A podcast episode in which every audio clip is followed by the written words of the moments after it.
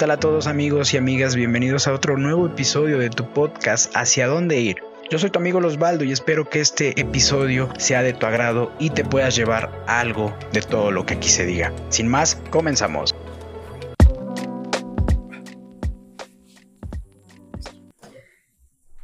¿Qué tal amigos? Bienvenidos a otro nuevo episodio de su podcast Hacia dónde ir, en donde como cada semana ya saben que trataremos de buscarle un poco más la respuesta y el sentido a la pregunta que muchas veces no realizamos, pero muchas más no la comprendemos, que es hacia dónde ir. El día de hoy me encuentro con un amigo muy especial, Juan Gerardo Eusebio, un gran amigo de Alto Tonga, mejor conocido como el Bobby.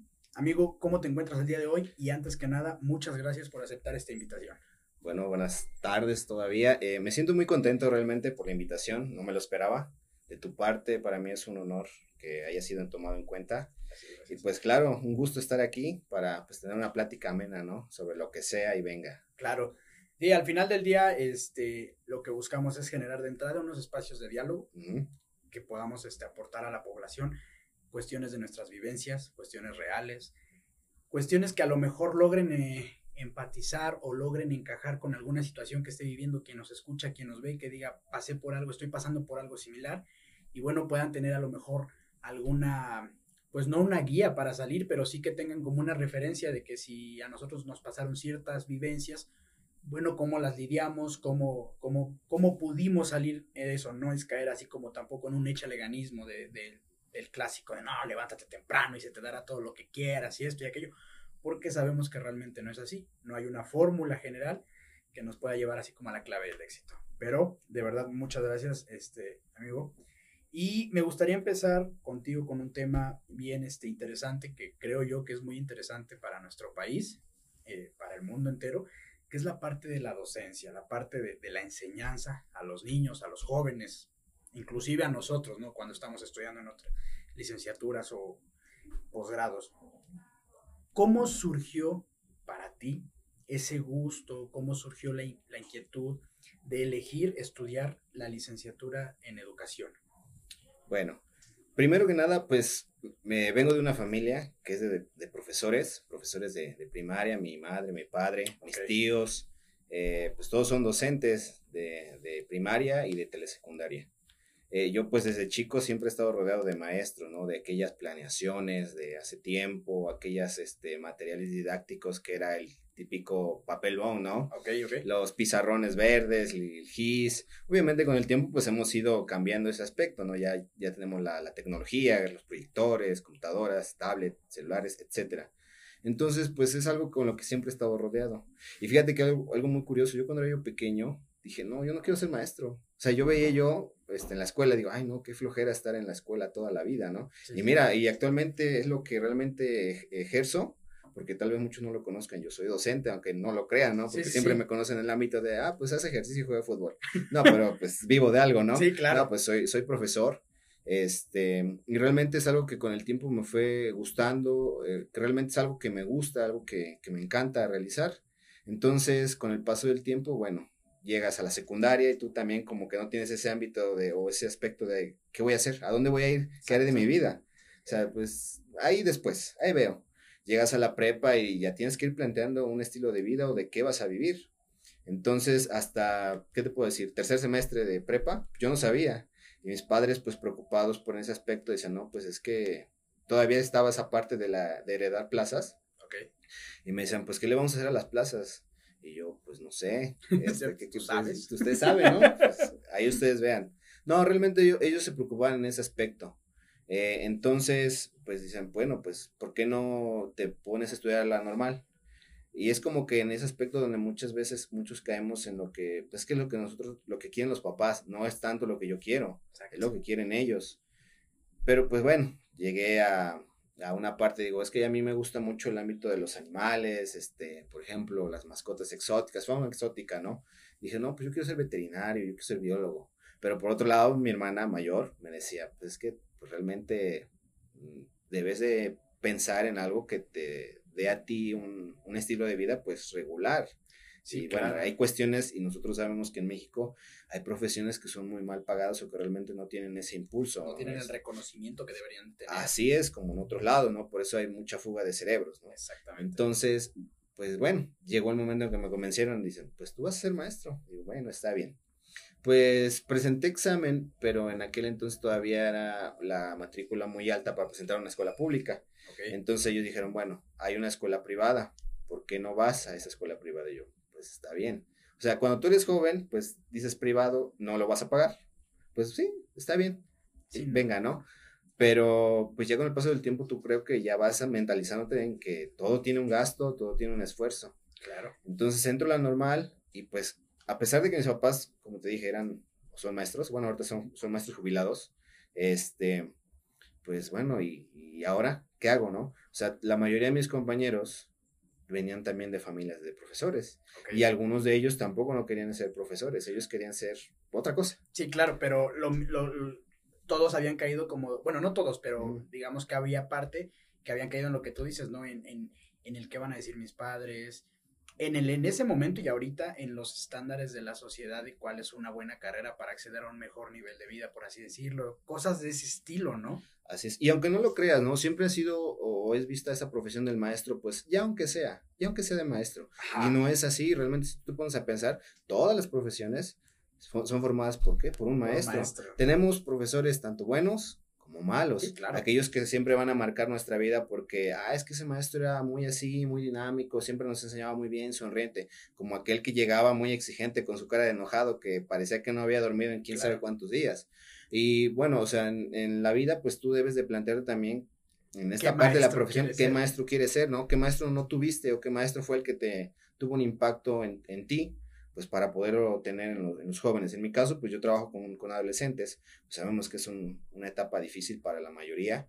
Entonces, pues bueno, es ser paciente más que otra cosa. Y como te decía yo, en este aspecto de la normal, pues sí te das cuenta que, que tienes compañeros muy capaces de muchas cosas y que realmente están ahí por, porque realmente les gusta esa profesión. Exactamente, es, es un compromiso, ¿no?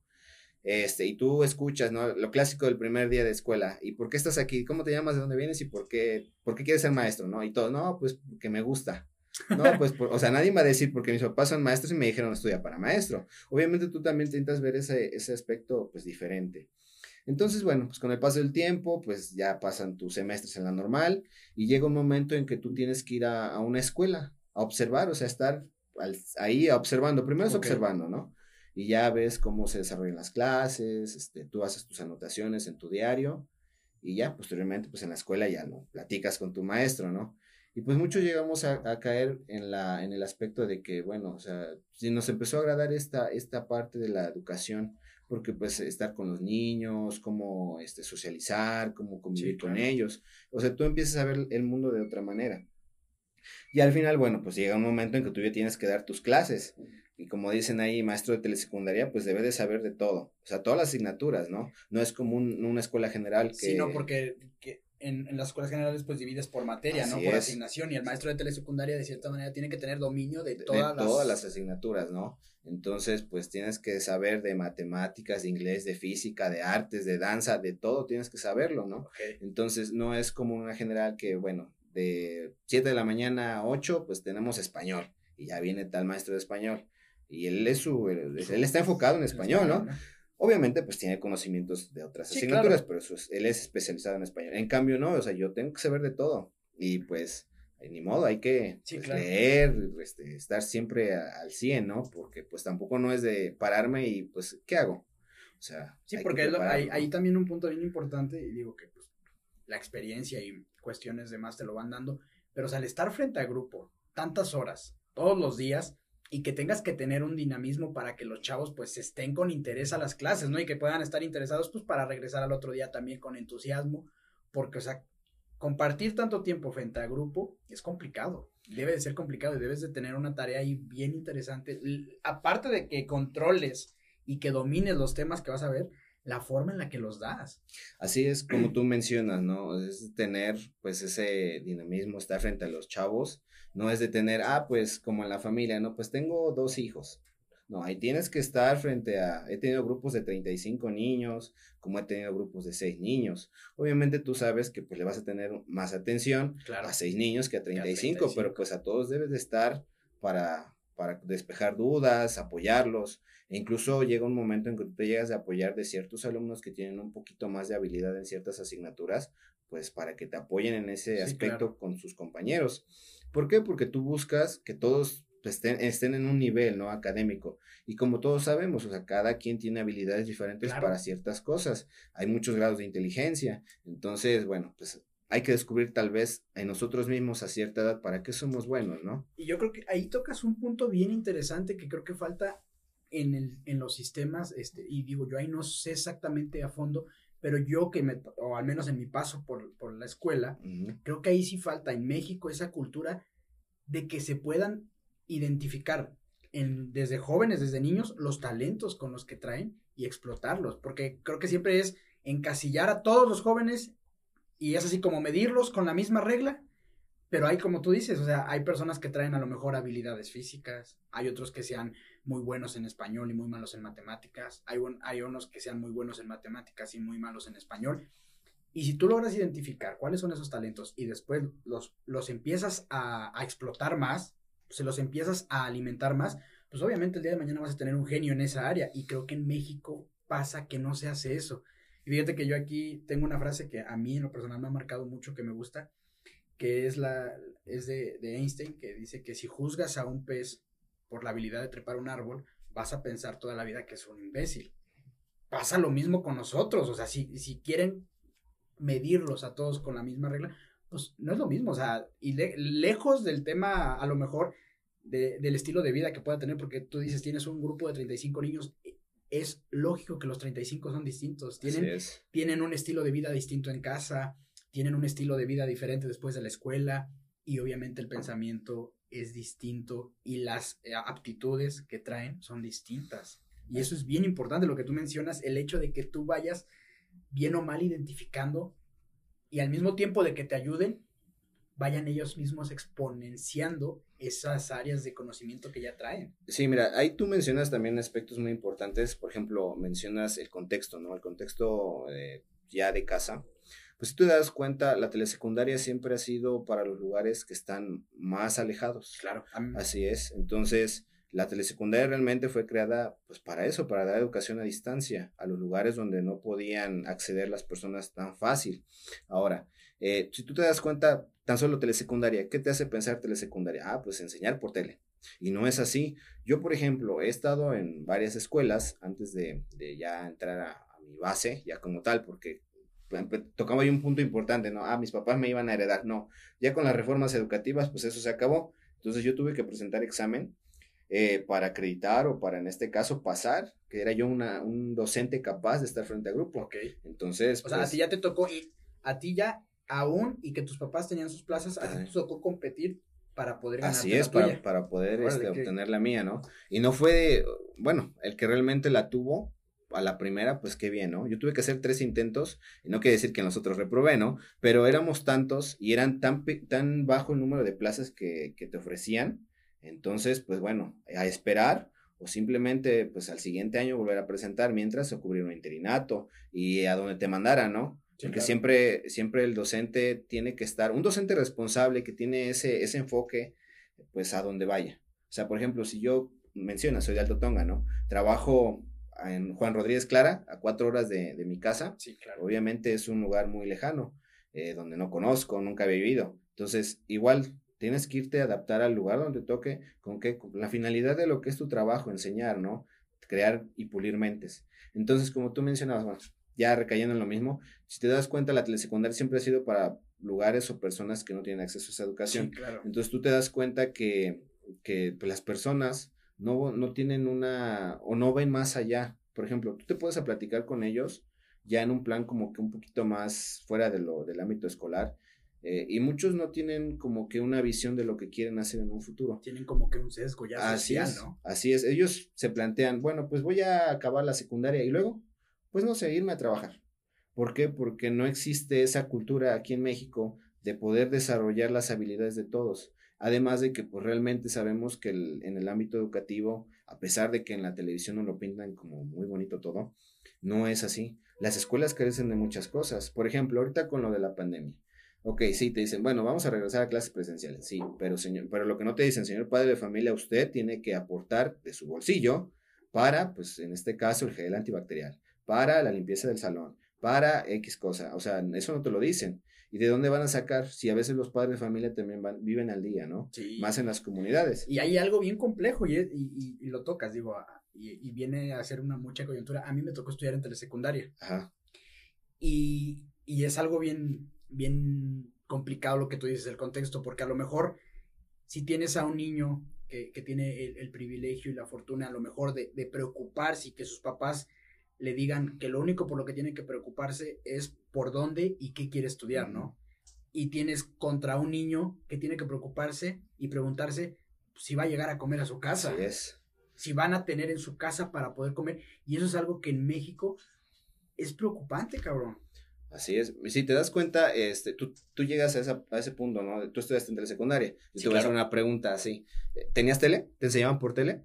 Teníamos la tele, pero, realmente casi no, se ocupaba. no, o no servía, o los... Ah, sí, aparte, la señal no llegaba. No llegaba. O, así, cuestiones. son muchas cosas que realmente no nos muestran y que, pues, el gobierno debería mirar ese aspecto, ¿no? Hacia la educación, porque es realmente lo que te, en algún futuro te puede dejar de rama económica superior. Si no, no va a existir la fuga de cerebros, ¿no? ¿Por qué? Porque aquí no, no encuentras un trabajo que obviamente de lo que tú estudiaste te preparaste, o bueno, no encuentras el apoyo por alguna parte. Siempre va a existir el famoso dedazo, ¿no? Eh, es que es hijo o sobrino de aquel. Entonces, las cosas no van a cambiar mientras nosotros pues sigamos así y también nosotros nos sigan, eh, en este caso, pues complaciendo con esos programas donde nos dan una cierta cantidad de dinero. Sí, claro. Y lo único que van a fomentar pues es la huevonería realmente. Y una desestabilidad en tema económico. Así es. Entonces, si tú te das cuenta, como tú me mencionas, bueno, tenías, y estudiaste en tele, secundaria. Sí, telesecundaria. No, pero no ocupaban tanto la tele. Luego los programas, pues, o no sé, o no llegaba la señal. Aparte, pues, eh,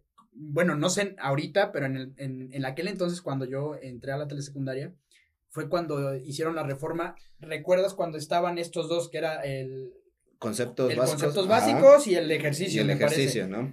Yo me tocó entrar a la telesecundaria con la reforma de que quitaron estos dos libros y ya te los unificaban en un libro por asignatura como en la primaria. Cuestión que yo me tocó y tuve la oportunidad de ver los otros dos libros y que yo decía, no seas cabrón, o sea, ¿cómo pudieron resumir tanta información en unos libros? No, y quedaron mucho a deber. Y ahorita imagínate, eso, imagínate cuántos años estamos hablando. Actualmente los libros de telesecundaria vienen mucho más reducidos, o sea, vienen una cosita de nada e incluso te menciona ahí, ok, vamos a pensar un tema, X tema, eh, y ya te dice, vea el video tal. Y si no tengo internet, y si no tengo luz, ¿qué hago? ¿Se los cuento o qué? O sea, son muchas cosas. Es que dan porcentaje. Fíjate que yo decía que en México, ah, yo me tocó estudiar contabilidad. Ajá. Mi primera carrera fue contabilidad. Y recuerdo que cuando se hizo toda la reforma fiscal en México, todo estaba muy bonito. Todo era así como que, vaya, como un cuento.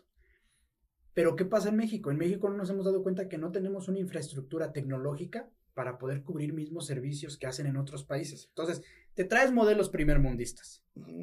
Y yo, no, yo me pregunto, o sea, los analistas, los pensadores, los que hacen esa parte, ¿no analizan geográficamente nuestro país?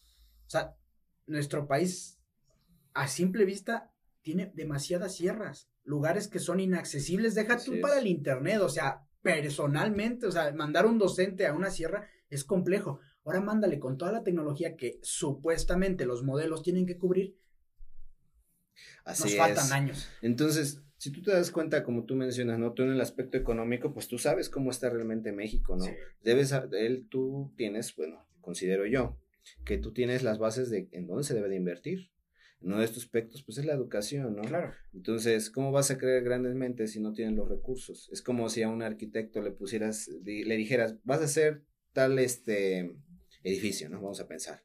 Eh, ¿Y los materiales? ¿Y con qué lo hago? No, pues ahora sí, tú, tú tienes que ver. O sea, ya tú debes saber. Y, es que esto es un tema, es, muy, muy estructural y que desgraciadamente, como tú dices, a lo mejor en el tema político, en, el tema como negocio, no lo ves, porque pues sí, estás hablando de una generación que te va a dar resultados en 10, en 15 años, ¿no? O sea, tampoco es tan fácil pensarlo, pero si no empezamos a generar las condiciones, pues tampoco vamos a avanzar y vamos a seguir, en lugar de avanzar un poco, yo creo que se va a ir rezagando más y ahí un tema que a mí me, me llama mucho la atención y aprovechando pues la experiencia de un docente, digo, yo lo, viví, lo viví, lo estoy viviendo ahorita desde la parte como padre, pero creo yo que con este tema de la pandemia se hizo más grande la brecha que ya existía de desigualdad entre los estudiantes. Así es, mira, eh, como yo te mencioné, eh, yo trabajo pues allá en esta localidad, ¿no? Que es de Juan Rodríguez Clara, no Palapan. Eh, yo estoy frente a un grupo de 14 niños, doy primer grado de, telesecundaria. Este, somos, en este caso, somos cinco docentes, ¿sí? Eh, si nosotros nos remontamos a la escuela, te la cuento así de manera muy rápida, es una escuela un terreno amplio, ¿sí? Tiene un terreno amplio, tiene incluso una pequeña cancha de fútbol, tiene su, su, plaza cívica, tiene cada, su salón, el, pues cada, cada salón no cuenta con un, este, un, un clima, vamos a pensar, ya nos vamos al extremo, ¿no? Sí, porque aparte, eh, digo, para poner en contexto, la zona en la que la, las zona es calurosa. muy caluroso, estamos hablando de 40 grados, arriba de 40 grados, este, pues imagínate, ¿no? Y estar en un salón, encerrados, eh, sin, a veces sin luz, o sea, no hay luz luego en ocasiones, también es un problema, no hay luz, no hay agua, o sea, te das cuenta, a pesar de que pues está en una zona, pues no tan alejada de la cabecera, a 20, a 20 kilómetros, este, pero no tenemos muchas carencias. muchas carencias, no tenemos luz, no hay internet. Entonces, este, pues bueno, ¿qué podemos hacer con eso? Simplemente, incluso a veces los libros no llegan o tardan mucho tiempo en llegar. Ahorita que estábamos ahí, ¿no? Ahora, imagínate ahorita que estamos en pandemia, que no puedo estar hasta allá, por tal, realmente hay que ser honestos. Las distancias son alrededor de cinco horas de viajar desde mi casa hasta allá. Y pues bueno, ¿cómo lo hacemos? Por medio de la tecnología, ¿no? Lo más usual, pues el teléfono. No tiene internet, no, la mayoría no cuenta con computadora, algunos no cuentan con televisión. ¿Por qué? Porque al inicio del, ciclo escolar, bueno, hacemos acá una pequeña encuesta. ¿Qué, tienes, ¿Qué servicios tienes en tu casa, no? Ya te vas escuchando a los niños, no, pues nada más tenemos un teléfono y somos tres hermanos, cuatro hermanos y también eso están estudiando, ok. No tenemos tele, no, este, pues a veces no hay señal de teléfono como tal. Bueno, pues ya tú tienes que ver la manera de comunicarte con ellos. ¿Cómo lo hago? Pues por el teléfono. No es lo mismo un niño que vive en la ciudad, que pues tiene un poco más de acceso a ciertas cosas. Sí, hasta las plataformas más actualizadas, ¿no? Entonces, tú debes de, de, ver esa parte. ¿Y qué es lo que dice el gobierno? Ah, bueno, es que ustedes maestros tienen que ver la manera de comunicarse con ellos. Ok. Pero también a veces ahí te das cuenta, y creo que tú también lo verás como padre de familia, no en tu caso, yo creo que en un caso en general, eh, muchas, muchas veces falta el compromiso de los propios padres de familia para con sus hijos, porque realmente darle un teléfono al niño y bueno, ahí está tu, tu, teléfono o la computadora y ahí tú ves lo de las clases. Y ya cuando tú llegas como padre a hablar con el maestro, vengo a saber de mi hijo, ¿cómo va? Pues mire señora, a mí me da mucha pena en lo particular decirle, ¿sabe qué? Pues su hija no entrega nada. Y, y, y aunque yo le enseñe, mire, aquí están las capturas de pantalla, aquí están las actividades, pero es que mi hija me dice que sí me entrega y que siempre está en clase. Pues es que señora, no nada más de, pues de decirle al niño, aquí está, o sea, también hay que estar, pues ahora sí de ellos, y más en la adolescencia, ¿no?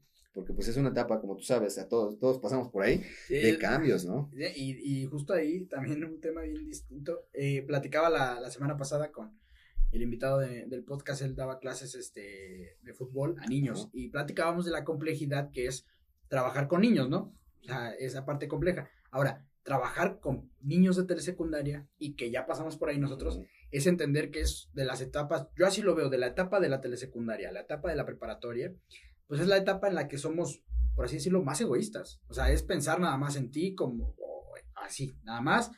Es las etapas de rebeldía, como tú dices, las etapas de cambios, cambios inclusive, pues, todo el tema de cambio hormonal también, obviamente trae cambios psicológicos, mentales. ¿Cómo lidias tú ¿Qué te ha tocado? ¿Cómo te ha tocado lidiar, digamos, con, esta parte? ¿Cómo es trabajar con esta parte? Digo, yo sé que no, hay personas que maduran mucho antes o no tienen rebeldías tan, tan agudas, pero por ejemplo, en tu caso te ha tocado a lo mejor algún cierto este, episodio donde hayas tenido que lidiar con, con niños que, que incluso a veces estos niños pues te vienen a también afectar a más partes del grupo, ¿no? Ahora sí. Así es, mira, eh, he estado en, varias escuelas este, trabajando tenido la dicha de estar en varias escuelas trabajando de, de Rutonga, de, de, la zona sur. Y fíjate que del problema que he visto un poquito más común, pues son las drogas. O sea, el problema de drogas a esa edad, imagínate, estamos hablando de adolescentes eh, y a cualquier edad, o sea, no, importa la edad, pero es un poco preocupante porque imagínate, apenas estás empezando a, descubrir el mundo como tal y ya estás y ya estás ya estás cayendo en drogas. Sí, y bueno, o sea, y lo peor es que los niños saben dónde conseguirlas. Eh, entonces yo creo que ese es un problema que, que muchas veces es también provocado por los padres, porque muchas veces vienen de familias o sea, todas las familias son funcionales, aunque digan lo contrario, ¿no? ¿Por qué? Porque hay muchos que solamente viven con la mamá, algunos que viven con una tía, con el abuelito, y ahí te das cuenta que todo el mundo tiene una historia diferente, un contexto diferente, y no todos tenemos las mismas oportunidades, desafortunadamente. Este, pero aún así hay unos que quieren salir adelante, hay otros que realmente, pues no, o sea, no tienen como que ese enfoque de, ¿y qué, va, qué voy a hacer mañana, ¿no? O sea, ellos viven al día y pues si voy a la escuela, pues ahí con los cuates, no hago nada. Y pues esos son los problemas que tú te encuentras en, una, en una secundaria. Sí, el problema de, adicciones, este, pues ya por ahí hay otras cuestiones de agresividad, o sea, son muchos cambios, pues sabemos que es una etapa de cambios físicos, psicológicos, hay que saber, este, pues abordarlos, ¿no? Sí, claro. ¿Cómo, ¿Cómo hacerlo? Bueno, pues realmente en mi caso, o sea, en lo particular, pues tener una plática con esos estudiantes, bueno, a ver qué pasa, cuál, la, cuál es el problema o qué te sucede o qué es lo que ya ellos poco a poco, pues los que confían en ti, pues se van desenvolviendo, te van comentando. Y pues tú, bueno, también tú sabes que no eres un especialista de, esos ámbitos, o sea, también tú debes de mantenerte en un margen. ¿Por qué? Porque pues te puede también tener problemas para ti. O sea, hay problemas, muchas veces también, y siempre lo, lo, han dicho, lo he escuchado muchas veces, eh, los padres siempre van a culpar al maestro. Claro. O sea, el maestro, o sea, hay de todo. También no te voy a decir que no hay maestros, pues que son sí, como en todo, como en todos los sistemas. ¿no? O sea, pero pues bueno. lo hay hasta en la iglesia. Claro, o sea, no pueden generalizar porque realmente hay personas que sí estamos, este, pues enfocadas, ¿no? Y a pesar, como te decía al principio, a pesar de que yo no quería, con el tiempo dije, esto sí es para mí, me gusta, me agrada estar aquí, enseñar, o sea, convivir con los niños, con los adolescentes. Sí, tú ya en el, tú ya en el camino le agarraste el gusto. Ah, claro, obviamente, le, le fui agarrando el gusto. ¿Dónde fue esa parte? Digo, eso lo, lo, quería observar, pero ya que salió el tema, ¿dónde fue, en qué punto, por así decirlo, cuajó ese gusto? Así de que dijiste, ya, a mí me, ganó y quiero ser maestro, indistintamente de que más adelante quiera yo hacer otra cosa, pero ahorita esto fue lo que a mí me llamó la atención y quiero dedicarme a la docencia. Pues sí fue en los últimos semestres de, de, la, normal, sí. Fíjate que ahí sí fue donde dije, sí, es lo que me gusta. O sea, sí me gusta, a pesar de que yo tenía yo tal vez una idea equivocada porque estaba yo del otro lado. O sea, estar ya frente al grupo, explicar un tema, porque hay temas de interés, o sea, que realmente dices, oye, porque yo también te voy a decir, ¿no? O sea, no somos, no era yo un alumno de dieces, de puro diez, porque también es, es mentir y pues no voy a fantasear en eso. Pero pues, como dicen, ¿no? Pues fíjate que los temas de secundaria no son tan difíciles, pero ya les entendí, pero lo malo es que ya soy el maestro. Entonces, este, pues actualmente, o sea, yo digo, ah, pues era tan complicado. Ah, bueno, pues tal vez yo no lo entendí o no lo vi de esa manera porque no me lo explicaban bien, o tal vez no ponía yo esa atención. Entonces, bueno, lo vamos a modificar, vamos a ir paso a paso para que todos lo entiendan. Y, y fíjate que, pues ya me di cuenta al final de la normal, cuando dije, yo quiero, es algo que me gusta y lo quiero hacer. Sí, y se nota, se nota cuando lo platicas. Y es lo que yo, lo que hablo con mis invitados, que cuando vienen aquí y se expresan de lo que hacen, la mayoría de veces ahí te das cuenta cuando, cuando es por compromiso y cuando es algo que te apasiona, ¿no? Por ejemplo, como tú lo dices. Y aquí, pues sí se nota que, te apasiona, que te gusta. Y un tema bien interesante que mencionaste ahorita de, de, que dices, ahora ya comprendo el tema, pero ahora soy el maestro. Así es. Pero fíjate cómo es de curioso, y yo siempre lo, lo, lo menciono en la mayoría de los episodios, porque es algo que creo mucho y porque me ha pasado.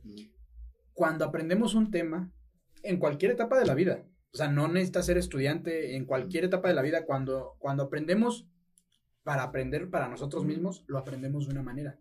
Pero cuando nos toca aprender un tema para enseñarlo, para transmitirlo, el grado de comprensión que debes de tener sobre el tema es mayor y al mismo tiempo comprendes y aprendes mucho más del tema. Yo así lo veo, o así lo entiendo. Sí, o sea, siempre como te menciono, ¿no? Hay que estarse preparando, pues día con día, ¿no? Todos los días aprendes algo nuevo. Claro. Así es. Este, y como tú mencionabas una frase de, de Albert Einstein, hay otra, me parece que es de él, si no me equivoco, dice, pues todos somos ignorantes, pero no todos ignoramos lo mismo. Exacto. Entonces, es algo que, pues, mencionan, ah, es que es el maestro y debe de saber, no, pero pues también soy humano, ni modo que no, no voy a desconocer algo, imagínense. Y siempre, también lo he dicho, si lo supiera yo todo, no estaría yo aquí, estaría yo en otro lado, ¿verdad? Sí, claro. Entonces, es un aspecto que a mi parecer, o sea, tal vez muchos van a diferir de mí, pero pues es algo que yo considero de esa, de esa manera, ¿no? Entonces, bueno, referente a la educación, pues ahí fue donde le agarré el gusto. Referente al ámbito escolar, pues bueno, sabemos que hay muchas deficiencias que no van a cambiar, porque también nuestros modelos educativos son retomados de otros países donde pues la economía es muy diferente, el contexto es muy diferente, entonces, entonces no, no, es algo así como, como México que diga, ah, bueno, esto es para México porque le va a servir a México. Es como las novelas, ¿no? Ah, es una novela que era argentina, ya la modificaron acá a México y la presentan. No, es igual, o sea, los libros los libros de texto también ya vienen muy, muy pequeños, este, ya vienen muy sencillos, ya tú debes de buscar. Y también lo que se busca, ¿no? Eh, que el niño ya sea un poquito más autónomo. Porque también si tú le das todo, ¿y qué hago con esto? O sea, no, ellos deben de ir poco a poco. Sí, que fíjate que también hoy en día, lo que tú dices, por un lado vemos sociedad, este, partes de la sociedad donde las deficiencias están muy, muy cabronas donde tenemos niños que no tienen acceso a una televisión, no tienen acceso a veces lo que decimos, ni siquiera lo más básico que son pues, una alimentación adecuada, cabrón. Y por el otro lado tenemos niños con exceso de con exceso de información, pero falta de atención por parte de alguien que le diga, "Oye, busca mejor esto." O sea, no te la pases jugando, no te la pases viendo videos de cosas que no es preocupante, por ejemplo, y, y lo, lo, lo hablo desde un tema personal y familiar, pues que veas que, por ejemplo, hay personas que dicen, oye, yo quiero ser, que aspiran a ser. Antes tú escuchabas a un niño y decía, yo quiero ser bombero, yo quiero ser, yo quiero ser doctor, yo quiero ser astronauta. Y hoy en día hay, yo me ha tocado ver, y lo veo en mi seno familiar, personas que yo quiero ser como tal youtuber. Así es. Y dices, ok, una persona está bien, dale. Pero si tienes un grupo de 30 niños no pueden ser los 30 niños influencers. ¿Y quién entonces los va a curar? Así ¿Y quién va a construir sus casas? ¿Y quién va a actualizar el tema de las redes? ¿Y quién va a llevar su economía? ¿Y quién va a cuidar su alimentación? O sea, estamos, te digo, por un lado, tenemos niños que no tienen acceso ni siquiera a lo primordial, a lo básico. Y por otro lado, tenemos a niños que tienen mucha, pero mucha información y a veces mala, mucha desinformación y no tienen una atención de alguien que les esté diciendo, por aquí no, por aquí sí. Y entonces, perdón, creo yo que por un lado no avanzamos porque no hay las condiciones y por el otro avanzas, pero avanzas en un plano vacío, por así decirlo. Sí, tú, tú tocas ese tema de, por ejemplo, la división económica. Y eso sí es cierto. Tú te das cuenta, por ejemplo, en los influencers, ¿no? Un influencer cuánto no puede ganar. No sé qué grados eh, este, académicos tengan, realmente desconozco ese punto, pero si tú te das en un ámbito de un, de un docente con maestría, tal vez hasta con doctorado, eh, pues mm, su cantidad económica, pues obviamente es muy diferente, ¿no? Entonces tú te das cuenta que los niños, ¿qué es lo que buscan? Pues algo pues, que realmente no es como que, como tú dices, ¿qué los va a curar? ¿Quién va a hacer esto? ¿Quién va a hacer aquello? Porque ellos quieren irse ya más por lo fácil. Sí. Y de igual manera, pues tú haces hincapié en este aspecto de, lo, de la división económica. Eh, más visto, pues en comunidades. Incluso no nos podemos ir no tan lejos, lo podemos ver aquí en, la, en el municipio de Perote, ¿no? O sea, son cuestiones muy marcadas de aquellos niños que tienen que pararse muy temprano para ir a trabajar, tener un poco de sustento para el hogar, y aquellos que pues tienen todas las comodidades en casa. Entonces, eh, pues son, son varios aspectos en cuanto a este relacionado con la educación que no van a cambiar, a menos que realmente alguien haga algo. Pero pues bueno, no, podemos empezar nosotros desde casa como, como padres, como maestros, como tíos, como el, papel que tengamos en el hogar, pues para apoyar a los niños, ¿no? Porque pues realmente, ¿qué es lo que, como tú mencionas, hacia dónde vamos a ir? ¿Hacia dónde vamos? Tenemos que cortar, tenemos que de cierta manera, pues yo no digo que, que todos, pero pues yo creo que cada quien desde sus trincheras sí podemos ir acortando un poquito esta brecha, al menos lo que te decía, del hecho de, de, de, de apoyar hasta incluso con consejos de, oye, mira, sí está bien eso que haces, pero no te interesaría más esta parte, a ver, mira, ¿no crees que de estarle dedicando tanto tiempo a estar en, el celular sin hacer nada, sería bueno que hicieras tu tarea? Así es. A lo mejor, y creo que sería una buena idea. Pero ese tipo de cuestiones yo creo que hoy en día pues valen mucho, o sea, porque sí cambias por ejemplo, la forma de ver, de pensar de, de, un joven. No digo que de todos, eso es obviamente que no lo vamos a hacer, no lo vamos a cambiar, pero creo que con ese granito de arena, y por ejemplo, tú lo debes de vivir más, más todos los días, mm. porque me imagino que ya te ha tocado ver, no sé si ya te, ya, te ha tocado sacar, este, o, o, bueno, niños que pasaron ya en la telesecundaria, a lo mejor ya van en la prepa, ya, de hecho, ya unos hasta ya entraron a la universidad. Y que a lo mejor el día de mañana regresan y te dicen, o cuando te encuentran, profe, este, recuerdo tal cosa que usted me enseñó, o en tal parte de la carrera estoy viendo esto que aprendí con usted, o simplemente con el hecho de que te agradezcan el hecho de cómo fuiste como docente, yo creo que debe ser un tema bien satisfactorio, cabrón. Sí, imagínate, este, pues, ya te, como te menciono, algunos ya van a, ya están en la universidad Imagínate. ya me hace sentir viejo, ¿no? Nada, nada. este, pero todavía he tenido contacto con algunos y me dice, no, profe, dice, la verdad, lo que usted me enseñó, pues sí me sirvió. Y bueno, al menos es una satisfacción para mí, ¿no? Porque digo, bueno, al menos sé que hice esa parte, pues te ayudé en algo, ¿no? Sí. Entonces, este, pues es algo muy, muy bonito, pero pues como te menciono, ¿no? Siempre, pues seguir trabajando para mejorar contigo mismo como, como persona y como docente, ¿no? Porque los retos siempre van a estar. Claro. Sí, siempre tienes que estar, pues, y, yo creo que viene, viene por default cuando te apasiona algo. Porque cuando te apasiona algo, vas a ver la manera, vas a buscar la forma de seguir haciéndolo. Porque una vez que algo te apasiona, la disciplina es más fácil obtenerla. Cuando algo te apasiona. Así es. O sea, volverte disciplinado en algo que no te gusta es posible, pero cuesta mucho volverte disciplinado en algo que te apasiona es mucho más fácil. Así es, siempre es lo importante, tener disciplina porque pues eso es lo que te va a traer grandes resultados en cualquier aspecto. Eh, y pues siempre, como tú mencionas al principio, ¿no? Siempre llega, sabemos eso de México, de sí se puede, sí se puede. No, pues es que se debe de poder. ¿Por qué? Porque yo me lo debo plantear. O sea, sí se puede, sí se puede, pero no se va a poder nada más si no la llevamos así, de sí se puede, sí se puede. No, sí, sí se puede, y hay que echarle. Pero hay que chingarle. Así es. De cajón. Y tocando un tema ahí de, la disciplina y pasando a otro tópico que también es de mucha disciplina y que creo yo que tiene que ver a lo mejor también con el tema de tu personalidad, de que te guste y demás. Aparte del tema de docente, estás ahorita, ya llevas un rato en el tema del fisicoculturismo, el tema del gimnasio y te ha tocado competir. Eh, tú, el tema del, del, ejercicio, digo, me dices que juegas fútbol, pero, por ejemplo, este tema de, de, meterte un poco, digámoslo así, ya como de manera más seria, ya no nada más de ir al gimnasio por alguna cuestión, sino ya de que empezaste a ver que, que podías modificar partes de tu cuerpo de manera así bien cabrona. ¿Cuándo surge? ¿Cuándo surge esta idea? bueno, ¿cuándo surge? fue ¿Empezaste a ir al gimnasio por, por curiosidad? ¿De repente te empezó a gustar? ¿O desde un principio fue así de enfocado a querer conseguir algo? Pues mira, desde chico chico de edad, ¿no? Porque de tamaño estamos, estamos casi igual. No, mira, desde pequeño, una edad temprana, fíjate que siempre me llamó la atención el ejercicio. Yo era yo un niño muy delgado. Sí, delgado como, no sé, cómo definirlo. Háganse la idea, ¿no? Para que no... Un perro parado. entonces, era yo muy delgado. Entonces llegó un momento en que dije, pues que yo no quiero ver, no quiero ser delgado, quisiera yo tener, pues veía yo los deportistas, ¿no? Que estaban trabajados físicamente. digo, bueno, me gustaría ser, pues tener un poco de, de musculatura. Eh, pues mi papá me llevaba al campo a trabajar, pues, pues, tampoco no quería yo quedarme atrás porque mi papá era un hombre, pues en su tiempo, de robusto, rudo, rudo pero de trabajo, o sea, de campo, o sea, macizo, recio, dirían por ahí. Exacto, lo que, es lo que te decía, me acuerdo que, me acuerdo que me enseñaba su, su bíceps y se le hacía una bola y sus pantorrillas, pues obviamente, pues grandes, dije, ah, eso, pues eso del campo, ¿no? Pero pues tampoco no quería estar en el campo diario, si eran unas chingas.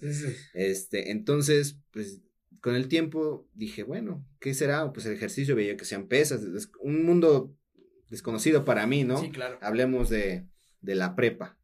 Entonces, pues en la, cuando era yo niño, pues un día, Navidad, dije, pues me gustaría tener una pesa, ¿no? Y ahí me va escribiendo mi carta, quisiera yo tener una pesa. Obviamente no llegó. Sí. Pero pues ya, con el tiempo, pues vas creciendo, vas buscando la manera. Y en la prepa, pues me metí a un gimnasio, un gimnasio en Alto Tonga, Sport Billy que aparte, para nuestra zona, los que somos de Tonga, entenderemos que en aquel entonces, pues no era tan común el tema de los gimnasios en Atotonga. así es, era algo como que, wow, o sea, un, tabú para la gente, realmente la gente no, no, sabía no teníamos la cultura del, deporte. Entonces, este, pues yo fui cuando, cuando todavía estaba el difunto William, y pues con él tenía yo, que te puede gustar, unos 14 años, 14 años. Y pues obviamente a esa edad pues tú tienes que juntar un poco de dinero de tus padres para poder pagar aunque sea la visita o eso no era constante. Entonces pues yo empecé a ir a ejercitarme, pues obviamente me veía yo pues... ¿Cuántos?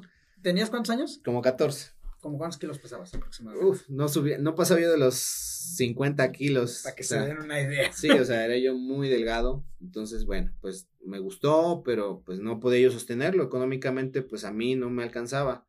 Y a pesar de que mis padres, pues sí me apoyaban, pues me da, o sea, era un temor de decir, oye, ¿me das para el gimnasio? O sea, como que, pues mejor me dedico al fútbol, ¿no? Sí, porque a lo mejor te iban a decir, ¿eso para qué o ¿Y eso para qué o qué te va a servir? Porque siempre llega esa parte, ¿no? Ya de nuestros padres, bueno, los que eran un poquito mayores, pues, ¿para qué? ¿Con qué finalidad? Eh, entro a la prepa, ya en, me, bueno, tengo la oportunidad de irme a estudiar a otro lado, y ya me meto a un gimnasio, pues obviamente un gimnasio rústico, gimnasio acá de los de la vieja escuela, y ahí es donde le empiezo a meter un poquito más. Pero pues la alimentación, ahora sí, de estudiante, lo que mamá de, pues no te puedes poner exigente con la comida. Maruchas. Así es, casi, casi. y atunes. Atún, no, no, eso era, era casi un sueño el atún, ¿no? No, ya, eso era hablar para palabras mayores. Entonces, 16 años, me meto al gimnasio, empiezo a agarrar un poquito más de volumen, ya había subido a los 60 kilos, ya. ya, ya, y aparte ya empezabas como que a ver. Ya, ya, empezaba a ver los cambios, ¿no? Pero pues también no, no falta la banda envidiosa, ah, porque te sientes mamadillo, o sea, ya sabes. Sí. Entonces, este, pues bueno, acabé la, la prepa, pues también dejé un tiempo, o sea, me dedicaba yo más al fútbol, porque pues es lo que realmente también me gusta mucho. Eh, pues ya dentro de la normal, igual, pues la escuela, las prácticas y pues tenía, debía tener tiempo para todo, ¿no? Pero realmente lo académico era lo más importante. Pero pues seguía yendo al gimnasio. O sea, por ahí este, ya entré en otro gimnasio en Jalapa, gimnasio Hércules de, un señor don Jorge, que fue Mr. Jalapa en el 76. Ok, pues, pues ya. Si nos ve o nos escucha, saludos don Jorge. Ojalá, ojalá.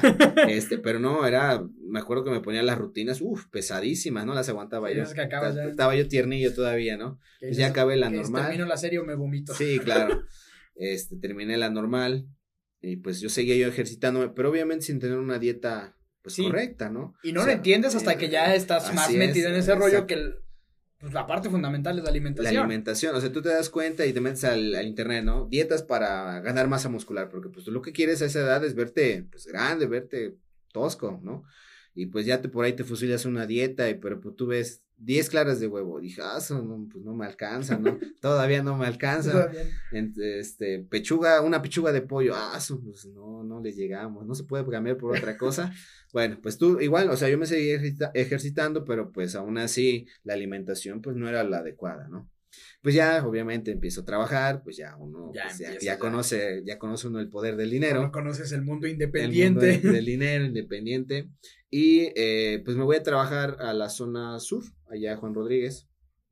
Y pues hay un gimnasio, gracias a Dios, ¿va? Porque dije, caso, ya no, ya no era yo tanto enfocado al fútbol, ya me, enfocaba yo un poco más al culturismo. Este, y ya, pues llego allá, pues en gimnasio nuevo, ¿no? Siempre como que te intentas adaptar a lo que hay, a las máquinas, todo. A pesar de todo, pues está bien. Está bien el gimnasio. Así es. Conozco a un amigo, este, se llama Edwin, y él es el que me empieza, pues me empiezo a tener amistad con él, me dice, oye, ¿no has competido? Pues yo, pues sí lo escuchaba yo, ¿no? Pero pues yo, no, no, ¿qué es eso? ¿Para qué? Dice, no, pues mira, vamos a, va a haber una competencia y todo el rollo. Pues eso todavía estoy hablando del 2018. Ok. Em, de ahí, pues, ya conociendo eso, me empiezo a asesorar con alguien, un asesor eh, deportivo. Ya me dice, bueno, vamos a hacer esto, ya lo contacto, me manda mi dieta, ya pues ya el poder del dinero, ya puede uno comprar sus gustos, ahora Sí ya me compro el cono. Ahora sí ya me compro el cono, el atún y todo, ¿no? Este, pues ya empecé a trabajar. Así estuve hasta que ya este amigo me dice, oye, si te vas a animar a competir. Y yo, pues sí, o sea, yo ya me sentía yo. Ya te sentías bien. Ya me sentía yo bien, ya me sentía yo, dirían por ahí, el, mamadito, ¿no? Sí, claro. Este, y ya, contacto a mi entrenador, le digo, oye, es que va a haber una competencia y todo esto. Dice, mira, y él me fue sincero, o sea, ante todo, este es un deporte que tú debes de ser honesto. Crítico. Exactamente, porque muchas veces te encuentras con aquellos entrenadores o aquellas personas, no, sí, yo te apoyo y pues, vas a quedar bien acá, pero tú realmente, pues no. Me dice, mira, ¿sabes qué? Yo te voy a contactar con un amigo este, y él te puede asesorar al 100% para tu preparación.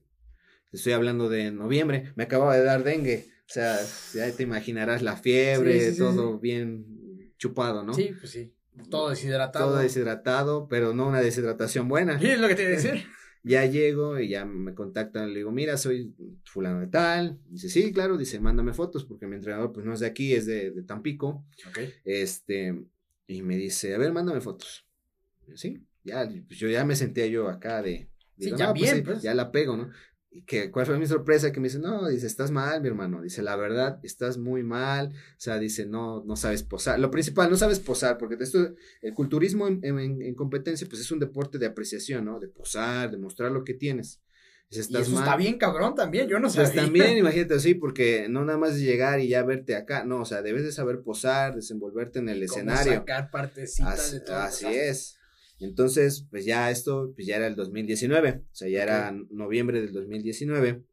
Y digo, y, ya me dice, pues mira, vamos a hacer esto. Él me, me, envió un nuevo plan, me dice, tienes que hacer esto. Y dice, si quieres llegar a competir y tener un físico pues, de competencia. Yo no, pues sí, digo, pero pues mi, un problema, porque también aquí entra mucho la genética mucho, o sea, tú puedes tener una motivación, un esfuerzo, pero a veces también la, la genética. Sí. Pues. Pero no siempre, o sea, la genética a veces también se ve hecha a un lado por la motivación, el esfuerzo que tú mismo sí, la disciplina, la constancia, ¿no? Te va a costar más. Obviamente, pero pues obviamente al final tú vas a tener unos resultados que vas a decir, bueno, sí sirvió.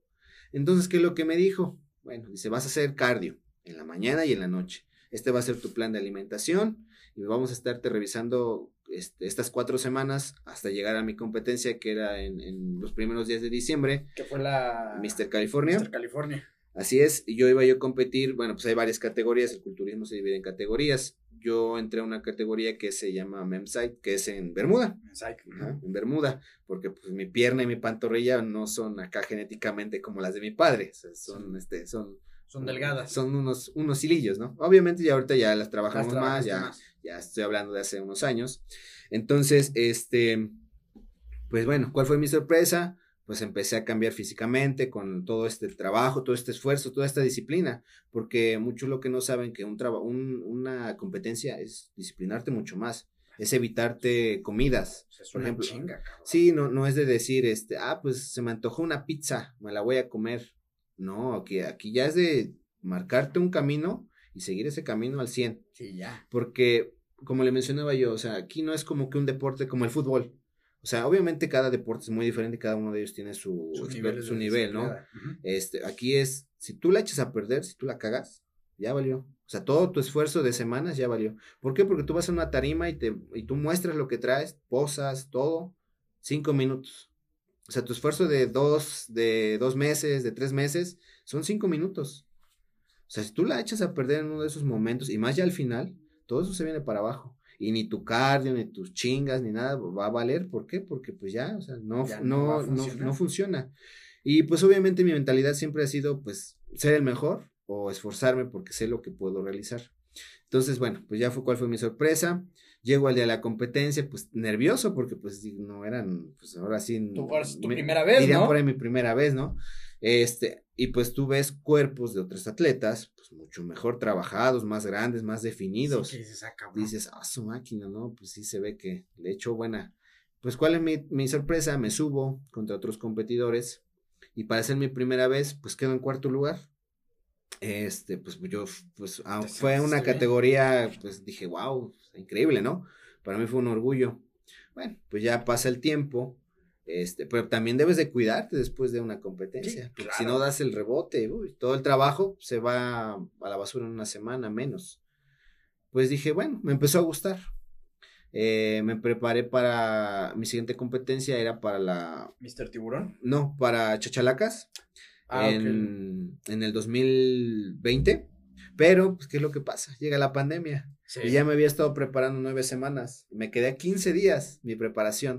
O sea, todo mi car, toda mi, mi friega se vino a la basura. Digo, pues, ¿Por qué no se llevó a cabo la Porque no se llevó a cabo la competencia. Bueno, pues era obvio, ¿no? Era pandemia, ni modo que nos pusieran en riesgo. Bueno, pues ya ves que también se cierran los gimnasios, todo, esto. o sea, entonces, muchos se vieron afectados. En lo particular no, porque bueno, el gimnasio donde estuve entrenando, que está en Altutonga, pues realmente conservó las medidas de seguridad, todo acá bien cuidado. Y ya traías también un ritmo de disciplina que a lo mejor hasta podías seguir desde tu casa. Así es, entonces, este, pues bueno, ya dejé esa temporada. en eso está por la temporada de agosto, agosto, y sale una convocatoria para el Mr. Tiburón. En el puerto de Veracruz. Contacto a mi entrenador nuevamente, le digo, oye, ¿cómo, cómo ves? Le entramos. Dice, pues, ah, le entramos. Pero pues ahí lo dividieron por días. Entonces yo a mí me tocaba competir un sábado. Y ya de ahí otro día, el domingo otra categoría y etcétera, etcétera, etcétera. Entonces dije, bueno, o sea, yo nunca pensé competir en, en posador, o sea, el, bikini, ¿no? Sí, sí, sí. Porque realmente, pues, no, dije, no, yo, yo me compito en la de Bermuda. Si no te sentías de cierta manera a pues, gusto. pues. Así es, dije, no, ¿cómo creen? ¿Cómo voy a ver ahí con tanguita, no? Entonces, este, pues va, me preparé, fue una preparación muy complicada, porque si era, yo la sentí muy, muy difícil. De hecho, esa, esa preparación me puse, me ponía de malas con la familia. O sea, debes de empezar a separar, este, pues, qué es lo que quieres, ¿no? O sea, tú te pasas a traer muchas veces a la familia y son quien te apoya. O sea, realmente en este tipo de deporte debes de encontrar personas que te apoyen, que crean en ti. Es lo importante. Así como en la vida. O sea, tú debes de esforzarte o tener personas junto de ti que crean tus sueños. Claro. Porque para mí, porque para mí fue un sueño, ¿no? O sea, siempre me ha gustado el deporte, el gimnasio y personas que estén al lado mío y que me apoyen, pues para mí es lo, mejor. Sí, y, y, como tú dices, que no entren en la parte de, de, a lo mejor cuestionar esto para qué o, los clásicos. Y, y, por ejemplo, yo hay y un tema ahí, vamos a hacer un paréntesis, que yo lo veo, por ejemplo, lo platico el tema de, de las amistades o los amigos, ¿no? y lejos del cliché ese de que eh, todos tus amigos te quieren ver bien, pero no te quieren ver mejor que ellos, lejos de ese cliché, yo en lo que estoy muy en contra es cuando cuando surge, un, como tú dices, un sueño, una idea que quieres hacer, y de repente vienen comentarios de amigos y te das cuenta que vienen en un sentido de mejoría, ¿no? Porque te dicen, por ejemplo, tú, ¿no? Y sabes que me quiero dedicar al culturismo. Y a lo mejor va a haber amigos que te digan, va, güey, dale, pero pues te falta pierna. Así es. Pero ese comentario es bueno porque te están diciendo, ok, sí, güey, dale. Pero no falta el comentario de, ah, güey, sí estás mamado, pero pues no tanto. O eso para qué. O qué te va a ganar. ¿Qué vas a ganar con esto? Y entonces ahí yo sí me gusta como, que, como lo que tú dices, separar, ¿no? Y dices, ok, o sea, ¿qué quiero en mi vida? Quiero amigos, por así decirlo, que me estén cuestionando todo lo que quiero hacer. Digo, tampoco se trata de tener amigos que te digan, sí, es chingona todo, ¿no? Ah, sí, claro. Pero o quiero tener amigos que me cuestionen con el fin de que pueda llevar a cabo lo que quiero. Y es ahí como hacer la separación, la que tú dices, ¿no? Y muchas veces en la familia también encuentras ese tipo de cosas. Hay personas dentro de la familia que te van a decir, dale, está chingón lo que quieres hacer, a lo mejor te va a costar, a lo mejor tienes que mejorar estas cosas, a lo mejor tienes que mejorar en este aspecto, y también va a haber partes de la familia que te van a decir, dedícate a tu chamba. Así es. A trabajar, deja de estar pensando en otras cosas. Cabrón. Sí, y mira, en ese aspecto, yo, por ejemplo, la que siempre me ha apoyado es mi madre. O sea, mi mamá siempre, y me lo dijo una vez, en una ocasión, dice, qué bueno, dice, tú cree en tus sueños y sé diferente. Y es algo que, pues, como te digo, ¿no? La mamá, la familia son muy importantes. Eh, en este caso, mi novia, que es la que siempre está conmigo en estos, en estos, en estas chingas, porque son chingas, ¿eh? O sea, también ella debe de aguantar ciertos aspectos, por ejemplo, porque no. Estás de mal humor también a veces por el tema de la alimentación y todo lo que tienes que hacer. Bueno, eso era antes, actualmente ya lo controlo más, o sea, ya ahorita ya digo, ah, sí, va a comer una pizza va a comer algo, ok, que lo coma, estoy hasta contento, ¿por qué? Porque pues yo sé que ella me apoya, que cree en mí, que cree en mis sueños. Y aparte tú ya generaste como que ese hábito, ¿no? Ah, de decir, o sea, tú ya pasaste al otro lado, de decir, ahora me siento bien comiendo lo que como, y a lo mejor si me como una pizza o eso, pues ya está, ni me, deja que te guste o no, ya ni siquiera te vas a sentir a gusto comiéndola, a lo ah, mejor. Eh, sí la disfruto, porque pues también soy humano, ¿no? Sí la disfruto y realmente, este, pues es algo que me gusta compartir con mi pareja, pues tener también sus momentos de, de, de, nosotros, porque pues ella, como te menciono, ¿no? Siempre ha estado conmigo, me apoya, cree en mis sueños también, porque ella siempre me ha dicho, sí, está bien, dale, o sea, yo sé que tú puedes, tú eres el mejor y me motiva. Y, eso, y, eso este, pues te digo, hay personas que te van a apoyar, como hay otras que también siempre te van a decir, ¿y eso para qué? Y que al final del día eso también lo puedes ocupar como un catalizador de decir, pues te voy a mostrar para qué. Pues, no necesariamente por por, ahora sí, por callar bocas, porque al final del día, y el tema del culturismo es algo que es muy bueno porque es muy personal. Ajá. O sea, el resultado es personalísimo, cabrón. Así es. es. tuyo y tú, y, es como ver hasta dónde yo puedo llegar, ver hasta dónde yo puedo generar cambios en mi cuerpo. Y eso está bien, cabrón, porque es como una motivación per se, así personal, cabrón. Sí, porque pues imagínate, te das cuenta hasta dónde fuiste capaz de llegar con tu propio esfuerzo, tu disciplina, que es lo importante. porque muchas veces es lo que nos falta a todos, tener una disciplina de lograr cosas, sacrificar para obtener algo mejor o algo de nuestro gusto. Y en cualquier ámbito, por ejemplo, en lo material, eh, muchas veces dices, ah, es que quiero X objeto. Pues tengo que sacrificarme ciertos gustos para poder tener ese objeto. Entonces, este, pues es igual, ahorita, este, te menciono igual, competí en el puerto y fue una sorpresa para mí porque de pues, realmente éramos muchos, o sea, no hubo otra competencia en el año que yo me haya entrado aquí en el estado. Éramos alrededor de 40 participantes en dos categorías, yo hoy participé en dos categorías, una de, novatos y la men y la men's Este, éramos, sí éramos bastantes, incluso el video está en YouTube. sí, porque vaya a haber dudas. Y de así se llama, eh, así lo pueden encontrar. En este 2020. 2020. Ajá, ahorita ya va a ser la, 2021, ahorita en, el próximo mes.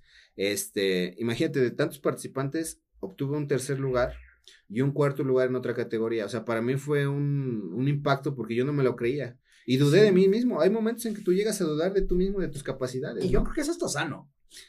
Yo creo que es hasta sano dudar de ti mismo porque también es lo que te decía. O sea, es como llegar a un punto en el que te vuelves autocrítico y dices, a ver, si estoy hecho para esto, y ahí en ese punto, o sea, es sano y es sano cuando aparte de que te das cuenta de que lo que tú dices, dudas de ti, pero dudas para mejorar, o sea, que decir, ok, a ver, creo que puedo mejorar en esta parte. O sea, no dudar a lo mejor para quebrarse, para el hecho de decir, no, siento que no puedo, ¿sabes qué? Mejor ahí muere. No, sino dudar para decir, a ver, voy a hacer un análisis crítico de mi situación y aquí ya lo que decimos, en cualquier área de tu vida. A ver, voy a hacer un análisis de dónde estoy parado, qué estoy haciendo para ver si de verdad estoy haciendo bien las cosas y si soy capaz de hacer esto. Sí, es muy importante y, esto sí tienen que pensarlo mucho. O sea, tú eres capaz de hacer muchísimas cosas. Tú, o sea, debes de mentalizarte que puedes hacerlo. Y no creas, ¿eh? hay veces en, en, otras preparaciones que sí me he pensado rajar, dicho, no, o sea, la verdad sí me voy a rajar. Pero ahí donde haces un, un análisis, dices, ¿te vas a rajar? O sea, ya estás hasta aquí, ya te falta poco, o sea, ve lo que estás logrando como para rajarte. Y échale ganas, porque siempre nos dice, échale ganas, ¿no? Pero sí se puede, ¿no? Pues se debe de poder. Se debe de poder, porque yo quiero. Y, fíjate que en ese aspecto, las personas también juegan un papel importante, ¿no? Porque siempre, sí se puede, sí se puede. Sí, claro. Y, mira, obtuve buenos lugares y realmente yo me sorprendí. Me lo decía un, un amigo en un, en un mensaje, me dice, dice, tú te preparaste igual o más que ellos, demuestra que tú puedes hacerlo. Y pues lo demostré y gracias a Dios, porque pues yo siempre soy creyente de Dios, que Él es el que me permite vivir todo esto y pues estar rodeado de las personas que quiero. Entonces, pues imagínate, yo tener esos lugares en una competencia de tantas personas, pues para mí fue uff. Pero bueno, o sea, también hay días malos. Por ejemplo, ya este año, a principios de año, pues viene, viene otra competencia, fue en Chachalacas. Eh, por ahí tuve unos problemas con mi entrenador porque pues él tuvo también unos problemas personales. Entonces no me puedo acompañar al final, a la última semana que es la complicada, la de descarga y carga de carbohidratos y todo esto. Que es ya cuando te tienes que definir. Que es cuando, exactamente, ya que debes de quedar. Y aparte esa madre creo que ya está bien pinche psycho, tienes que dejar, eh, tienes que tomar muchos líquidos. y, de ahí los midiendo, por ahí medir las cantidades de carbohidratos hay muchos tabús, muchos mitos, ¿no? No, pero aparte, eh, esa última semana sí es muy compleja, incluso en temas de salud, ¿no? Porque sí tienes que estar muy al tanto de hacer las cosas como te las digan para que no vayas ahí ya a brincar en un tema que pueda afectar. Sí, o sea, todo eso, a, pesar de que el culturismo va enfocado a mejorar tu cuerpo, o sea, también hay que, dicen por ahí, o sea, debes de estar buen, bien por dentro y bien por fuera, no, solamente por, por partes. Este, pues voy a Chichalacas, eh, por ahí realmente para mí, a pesar de que me traje un lugar en la categoría, eh, como no fue para mí algo bonito. O sea, realmente me, me, yo consideré, me consideré este, que fui hasta exactamente, podía obtener un mejor lugar. No solo por el hecho de, de, que yo me sentía bien físicamente, o sea, físicamente me sentía yo bien a comparación de los otros competidores. Cada quien se prepara y yo siempre he sido muy respetado de los, respetuoso de los demás competidores. Pero pues sí, cuando me paré en tarima y vi a los otros, dije, ok, yo soy un primero o un segundo lugar. ¿Cuál es mi sorpresa que me dan un tercero? Entonces, o sea, para mí realmente eso me dio para abajo. O sea, yo me vine muy, muy decepcionado, o sea, triste, porque me preparé, me esforcé, o sea, el esfuerzo que siempre hago. Pero también ahí entiendes que ya es algo que desgraciadamente se sale de tus manos. Así es. O sea, como te digo, es un deporte de apreciación. O sea, soy muy respetuoso de todos los lo que hacen. y pues bueno, tal vez vieron algo en mí que no vieron en el otro y por eso me dan un, lugar extra. O cuestiones, lo que decíamos, a veces también de, preferencias. Pues sí, o sea, puede ser, ¿no? Realmente no quiero recaer en eso porque siempre he sido respetuoso en ese aspecto, Pero, ah, pero, te digo, este, pero, sí. no, es, que, y, eh, y, es curioso, o sea, digo, yo en, hace unos días me tocó competir en tema de mi trabajo administrativo, ya tiene ratito, y el lugar que, que obtuve digo, a nivel estatal, pues a mí me gustó, digo, fue quinto lugar de 212 municipios, pues, fue bastante bueno. Y platicando con, con, la ganadora de, del cuarto lugar, que es de, otro municipio de Veracruz. No voy a mencionar municipios para no entrar en detalles. No, hace propaganda. no, no, y para, para, no, para no entrar en cuestiones ahí. Pero bueno, este, este otro municipio era es, es, este actualmente gobierno distinto al nacional. Ajá. ¿Sale? Al igual que nosotros. Cuarto y quinto lugar. Y curiosamente, primero, segundo y tercer lugar, sí están gobernados actualmente por el mismo partido nacional. Yo no quiero hacerme a la idea de que era por ahí la cosa, pero analizando los portales y todo con lo que competimos, yo sí dije, para mí, no, no era el primer lugar para mí. El primer lugar sí era para el municipio que ganó el cuarto pero indudablemente para nosotros era mínimo el segundo o el tercer lugar. Y es lo que te digo. O sea, a veces también ya hay cosas que dices, mm, yo, mi trabajo que realicé, para mí, se merecía un segundo lugar.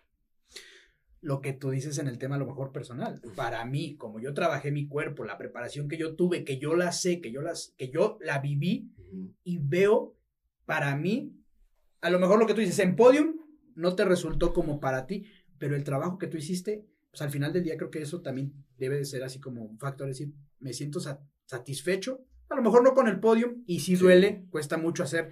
Te digo, yo lo tomé muy, muy tranquilo porque dije, fue un quinto lugar. Platicando con más compañeros me dijeron, la neta, tu trabajo es como de primero o segundo lugar.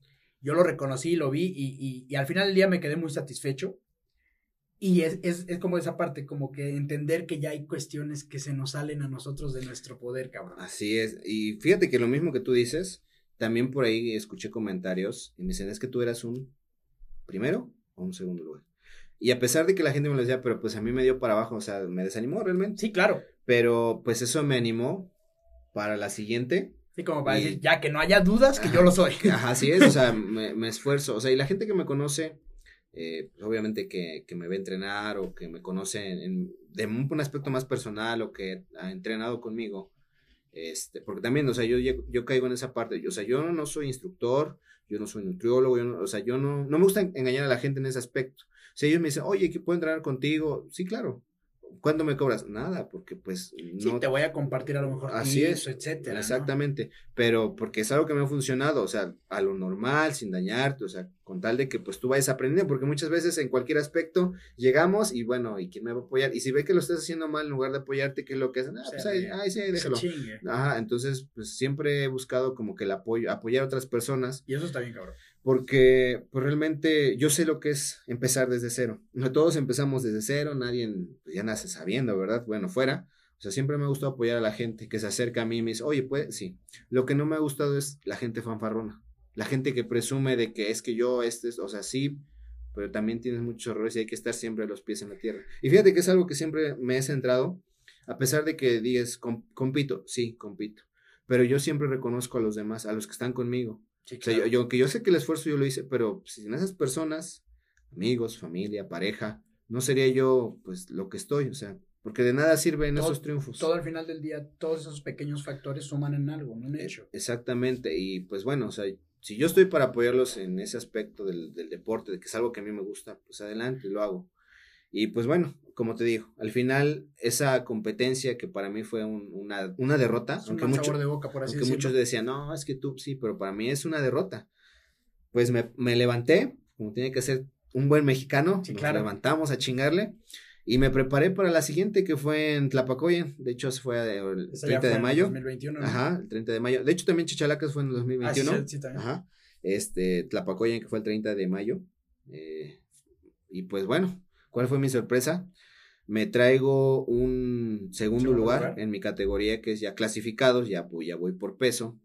a 70 kilos me traigo un segundo lugar, que para mí me supo a primer lugar, aunque los demás lo vean diferente porque pues ya fue un esfuerzo realmente reconocido lo sí, que es como, como a lo mejor poniéndolo en el tema de la escuela, cuando sacas un 6 con un maestro que sabes que, reprueba medio pinche grupo, dices, cabrón, para mí ese 6 vale 10. Sí, y aunque muchos lo vean, dicen, ah, un segundo lugar. pero no pues, sabes lo que hay atrás de ese o sea, Muchos dicen, ah, sí, un tercero, un cuarto, un quinto lugar.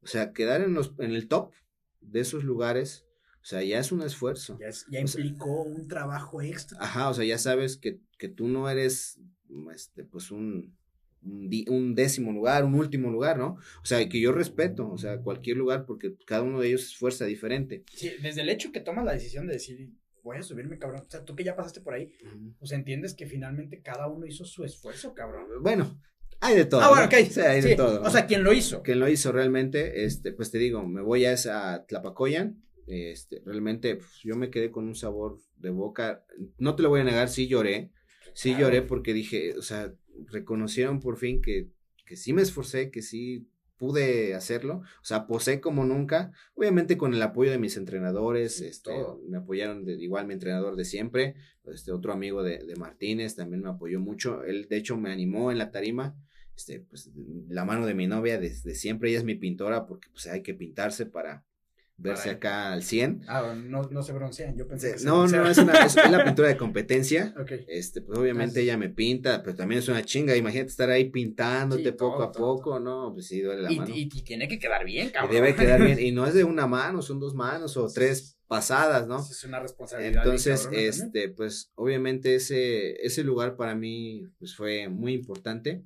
Y yo como siempre digo, porque, pues soy una persona que le gusta mostrar ese éxito en la red social. Claro. digo, digo, realmente, pues siempre esfuércense y sean felices por lo que quieren. O sea, hagan lo que hagan. Yo lo entendí ya, al final, pues sean felices, ¿no? O sea, háganlo con gusto, este, en cualquier deporte, en la vida. O que disfrutes desde el camino. Así es, entonces, este, pues yo me siento muy contento. Actualmente igual me, me estoy preparando por otra competencia en unas semanas.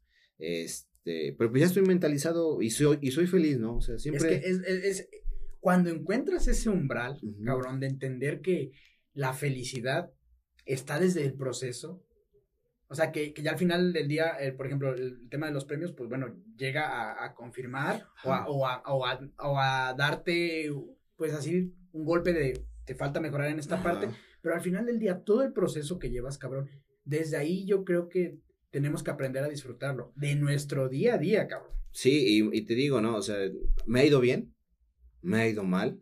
Entonces, todo, de todo se aprende y sí es cierto, de todo se aprende. Y es que al final, mira, ahorita que decías, por ejemplo, lo de la, competencia de chachalacas, yo recuerdo mucho, por ejemplo, la pelea de Márquez con Pacquiao. Ajá. Ves que hubo muchas, muchas veces las, las, las dos peleas anteriores que decían, no, es que le robaron la pelea a Márquez. Y la segunda, y es que le robaron la pelea a Márquez. Y sí, y él lo entendió y al final del día entendió que lo que tenía que hacer era matar las dudas de que él era el que había ganado. Lo hizo con un knockout que lo mandó a dormir sí, pobre Sí, recuerdo, lo descansó. Y entonces es como que esa parte de lo que tú decías, ¿no? Tú fuiste a Chichalacas, sentiste que, que tú tenías un buen lugar, pero entendiste que tenías que mejorar para lo que te decía. A lo mejor ya matar dudas que incluso así, ya en ese momento sí decían, a lo mejor en la Pacoya sí decían, no, pues este, Juan Jerónimo, cuarto lugar. O sea, que la misma gente iba a decir, no mames, o sea, este cabrón, o, sea, en ese momento, ¿no? Y, te, digo, ¿no? También en Chichalacas participé en otra categoría, de plano ahí no clasifiqué. O sea, ahí sí no clasifiqué, pues también dije, dije bueno, o sea, hay que poner los pues, pies. ¿qué tan mal venía? de veras venía yo también. No, fíjate que sí, venía, sí me sentí yo mal. O sea, ahorita te digo, actualmente estoy pesando 72 kilos me subí en 63 y medio, o sea, date cuenta, pues cuánto, iba yo chupado, ¿no? Casi, casi, ya puro hueso. Muy delgado, ¿no? Este, ahorita, pues te digo, en Tlapacoyan clasificados hasta 70, entonces ya se ve un poquito más de carnita, este, pero pues te digo, o sea, siempre mi idea es esforzarme, o sea, en lo que sea, y para todos, ¿no? Siempre hay que esforzarse, ser felices, que es lo principal, y pues rodearte de personas que realmente te apoyen, porque pues ese es el pilar fundamental, ¿no? Eh, independientemente de los trofeos, de que me digan, ¿y cuánto te pagan o cuánto ganaste? No, pues la satisfacción de ver que realmente pude lograr algo. Y pues tal vez en alguna edad, en alguna edad mayor, ver a mis, que mis nietos, ¿no? Digan, no, pues, pues, mi abuelo era un cabrón, ¿no? Sí, sí, sí. o sea, o mi padre sí, se ve que, chingón. o que puedes inculcar. Sí, porque realmente pues es un deporte bonito, pero pues siempre todo como dice mi madre, ¿no? Fíjate que yo, yo, la primera vez que tuve, y ahí, ahí, ahí es para darte cuenta también que tienes ahí, que vas haciendo bien las cosas. La primera vez que yo tuve conocimiento de ti, o sea, este, así de manera no personal, pero o sea, que tuve conocimiento de ti como persona, eh, fue por un amigo en común. Yo platicando con él, este, teníamos pláticas. Yo era antes, pues, muy, muy gordo. No sé si recuerdes muy bien las primeras veces que nos conocimos en la canchita. Entonces, para esto me tuve que quitar como 20 kilos de encima. Pero yo entonces, en ese entonces, con ese amigo, luego platicábamos, oye, ¿y tú dónde entrenas? No, pues yo acá ya en Perote por mis cuestiones de trabajo. Y le digo, ¿tú qué onda? No, pues yo entreno en la Tutonga, entreno con Julano y con el Bobby. Me dice, y yo le dije, no, pues no, no los conozco. Y le digo, ¿quién es el Bobby? Dice, no, pues el Bobby dice, es el vato más mamado de Alto Tonga. Sin mamada, me dice. Y ya, ya hasta le dije, ah, le dije, jaja, le digo, no mames, neta. Y me dice, no, güey, neta, sin mamada, es el vato más mamado de Alto Tonga. Y yo hasta dije, ah, cabrón, a ver. Y recuerdo que en ese entonces, pues sí, ya tiene un rato, pero y todavía no competías. No, imagínate. Pero sí me puse, a, sí me metí a buscar, me acuerdo que sí me generó curiosidad. Y dije, ah, cabrón, sí está mamado el vato. Y ahí fue cuando tuve conocimiento de ti. Pero ahí, ahorita lo traigo aquí a la plática, porque en ese entonces, o sea, no era solo una persona, eran varias personas las que mencionaban, pues que entrenaban o que les gustaba entrenar contigo. Lejos de lo que tú dices, a lo mejor yo decirles cómo hacer las cosas, pero sí los motivabas a, a sacar ese plus de entrenar cabrón. O sea, y yo creo que hasta la fecha lo sigues haciendo. Y ahora con esto, si es que todavía lo sigues haciendo en Altona, pues más cabrón. Pues sí, imagínate, este, pues para mí, imagínate, es una sorpresa. O sea, realmente no me lo considero, o sea, no me considero el más mamado. Siempre, este, pues te digo, tener los pies en la tierra. o sea, a mí me gusta lo que, lo que realizo, valga la redundancia, ¿no? Pues. Porque, pues para mí es un estilo de vida ya. O sea, imagínate, tanto es así que ahorita en esta época de pandemia, por fin pude traerme, autodarme esa, esa mancuerna que quise de niño. ¿Ya te la compraste? tú? no, incluso me armé un pequeño gimnasio en casa con mis cuestiones olímpicas, barra olímpica, baceta ah, olímpica, discos olímpicos, polea, o sea, ya algo para entrenar personal en casa. Ya personal. Exactamente. Personal, pero bien. Pero bien, exactamente. O sea, si yo a veces, por ejemplo, hoy dije, no, me toca hacer bíceps y tríceps, lo puedo hacer en casa. Ahí tengo mi polea, ahí tengo todo, y lo hago en casa. Entonces, o sea, es tanta mi, apreciación a este deporte porque es algo que me gusta, ya, es un estilo de vida, ¿no? Se volvió ya un estilo de vida. Así es, eh, entonces, eh, siempre, pues, respetuoso de todos, solamente, y sí es cierto, de aquellas personas eh, fanfarronas que, que, pues, que no, o sea, y te lo voy a decir así como es, del abdomen cualquiera puede estar marcado hasta desnutrición. O sea, así te lo digo. Sí, claro. O sea, una cosa es tener un cuerpo trabajado, que yo reconozco que hay personas muy, muy trabajadas y yo las admiro. O sea, no tan solo este deportistas famosos, o sea, personas que yo conozco de vista y te digo, ese vato, la neta, tiene un físico muy bien. Incluso, pues, aquí haciendo mención aquí en Perote, pues también hubo una, hay una persona, tú las de conocer, que fue Mr. México, en, este, sí, sí, sí, ajá, su hermano, son personas de, también de, carrera, que, que, que, saben, que han estado en este deporte, o sea, que saben lo que es el sacrificio, ¿no? O sea, la disciplina. Por ejemplo, veo muchas personas que dicen, ah, es que yo quiero ir al gimnasio, pero nada más quiero hacer brazo. Yo quiero nada más hacer, no, pues es que es parejo, o sea, hay que trabajar parejo y hay que sacrificar. No, sabes lo que estás diciendo. No, no, o sea, ¿qué te digo? Bueno, este, ¿cómo te lo digo tan bonito para que no te vayas a ofender? O sea, y entre todo, digo, pues es que debes de cuidar la comida. O sea, porque muchas veces es el problema que nosotros tenemos. O sea, no cuidamos la alimentación y no vemos, es que no vemos cambios, ya llevo dos meses, no, pues que cuidar la comida. Así es. Y eso lo entiendes ya, digo, te lo platico yo de manera personal yo la primera vez que, que, decidí así como hacer un cambio en mi vida, primero pues fui con, con nutriólogo y realmente sí vi cambios, pero como solo iba al nutriólogo y no hacía ejercicio, entonces estás de caso que sí, adelgacé, pero por alguna extraña razón yo me sentí, me seguía viendo de cierta manera pues gordo, o sea, no, no, no le veía una forma a mi cuerpo así que tú dijeras, me veía más delgado, sí, pues me veía más chupado de la cara. Sí, claro pero pues por ejemplo, pues, en nivel proporcional mi panza se seguía viendo casi igual.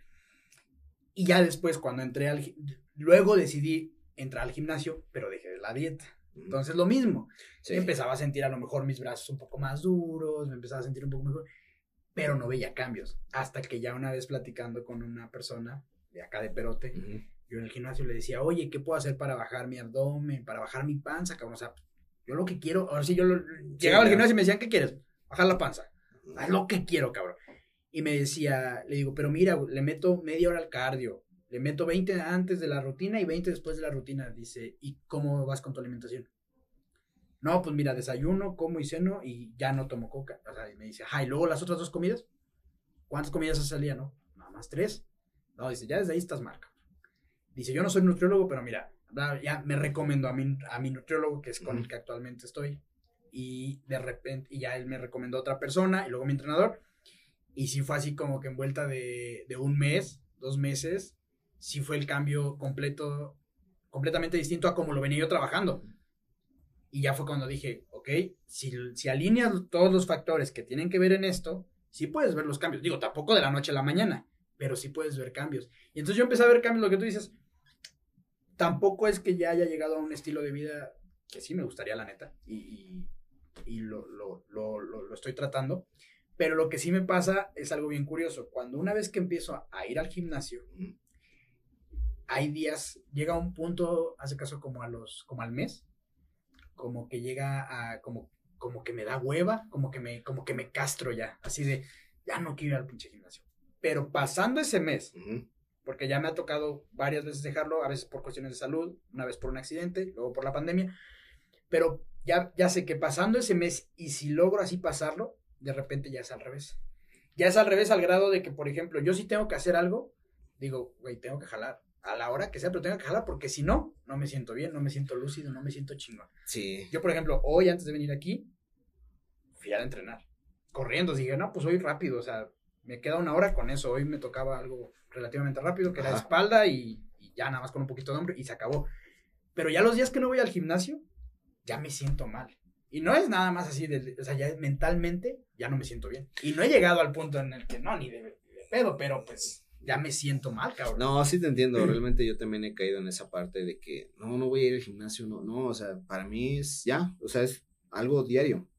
Obviamente descansando, hay días que hay que descansar, porque hay que darle un descanso al cuerpo. Sí, sí, sí. Este, entonces, para mí ya esto es algo que, pues espero, si Dios me permite vida, que espero que sí, pues que siga yo haciéndolo por mucho tiempo. Tal vez, obviamente, alejarme de las competencias un tiempo también, porque pues hay otras prioridades en la vida. La, los que saben, la competir, competir es un deporte o una actividad un poquito cara. Eh, bueno, si no tienes patrocinadores, pues obviamente, ¿no? Cuando lo haces, este, pues ya de manera personal sí es algo caro. Sí, claro. Entonces, este, pues eh, es desgastante también para el cuerpo. Entonces, pues sí, alejarme tal vez un momento, tener otras metas, porque pues también me planteo otros objetivos referentes al deporte, a este deporte. Eh, pues obviamente enfocarme y pues como siempre seguir siendo, pues intentar ser el mejor, porque pues tampoco no te puedo decir, quiero ser el mejor, no, lo, lo, voy a intentar y si se llega a dar, pues perfectísimo. Y sacar lo mejor de ti. Así es, y de las demás personas, porque todo el mundo tiene algo en el interior que puede estar por salir, ¿no? No lo sabemos. Imagínate, si a mí no, si en algún momento no hubiera yo conocido a, los amigos de, de, Juan Rodríguez y me he dicho, vete a competir, nunca hubiera pasado eso, ¿no? Ganar, estar en tarima y todo sí, eso. Y a lo mejor ya a ti te toque venir a, a, motivar a lo mejor a más personas de esta zona que no estamos a lo mejor tan acostumbrados a esa parte o, o a lo mejor motivar a, otros temas relacionados, no necesariamente las competiciones, ¿no? Y, fíjate que aquí hay deportistas, porque yo los he visto, no los conozco, realmente no tengo la fortuna de conocerlos, pero aquí hay deportistas que también tienen su, su, nombre aquí en Perote, que los he visto que Mr. México, y Iron Mr. México, pues sí, no cualquiera, ¿eh? Entonces, para mí, los respeto para todos ellos. Y pues, como te digo, ¿no? Siempre, pues, ser feliz. Claro. Este, fíjate que hay tener una pregunta que siempre hago, pero pues ya básicamente me la, me la contestaste de sobra, que es en qué encuentras la motivación y me queda claro que pues la motivación la encuentras principalmente en tu familia, segundo pues también y principalmente en Dios, es que eres creyente, ¿hay algo más en lo que pongas tu fe aparte de tu familia, Dios? Eh, pues yo creo que lo principal, y no, bueno, no creo, pienso y considero que lo principal, tal vez ahí entra, pues mi novia. Porque pues ella siempre, pues ya después de tantos años de relación, siete nomás, este, siempre... ya están ejerciendo sin título, básicamente. Sí, casi, casi ya acabé una primaria y empiezo la secundaria. Eh, ella siempre ha creído en mí, desde el primer momento, Y pues te digo, ella siempre sostiene mi mano y me dice, tú puedes, échale, vamos con todo. Y, y a pesar de las derrotas, de los descalabros, cuando te digo, sabes que ya no puedo, ella me dice, tú puedes, porque sé que tú eres el mejor. Y aunque no lo sea, porque siempre va a ser esa persona, ¿no? Que te va a motivar. Sí, ella, sí, la que, ella sí es la que te va a decir siempre sí. Ella sí, aunque digas la verdad, no, pero pues ella siempre te va a motivar. Entonces yo creo que en estos tres puntos son en los que recaigo más en lo que hago, lo que me gusta, eh, tanto en el ámbito personal como en este deporte, o sea, en ello. Actualmente, para ti, personalmente hablando, ¿cuál consideras que ha sido el logro que más ha llenado, te ha llenado a nivel personal, profesional para ti? ¿Cuál ha sido así el logro que tú dices? Yo para mí actualmente, haber conseguido esto, a mí me llena mucho. Pues fíjate que no es tanto a lo material, es más como, podría decirse lo personal. Yo creo que lo, lo mejor, hasta a esta edad, pues tener a toda mi familia. A pesar de las circunstancias de la pandemia, todo, tener todavía conmigo los seres queridos que quiero, mis, mis padres, mi hermana, mi sobrina, mi novia, mis, abuelos, estar con ellos, porque pues muchas personas realmente perdieron a alguien, alguien importante. Entonces para mí es mi mayor logro. O sea, independientemente de lo material, monetario, todos los premios, lo que sea, para mí ello. O sea, el éxito es tener a tu familia. Es tener a mi familia. Sí, yo creo que, pues sí, definitivamente, porque como tú dices, si esa parte de tu vida no la, no la tuvieras completa, se cambia todo el paradigma. sí, de hecho, pues perder a un, ser querido, yo creo que es lo peor. Sí, lo a todos, ¿no? Eh, obviamente, si eres muy apegado a él o a ella, yo creo que es como que un, descalabro en tu vida, ¿no? A la edad que sea, sí, te entonces cambia, te eso te cambia eso. Te cambia completamente esa parte.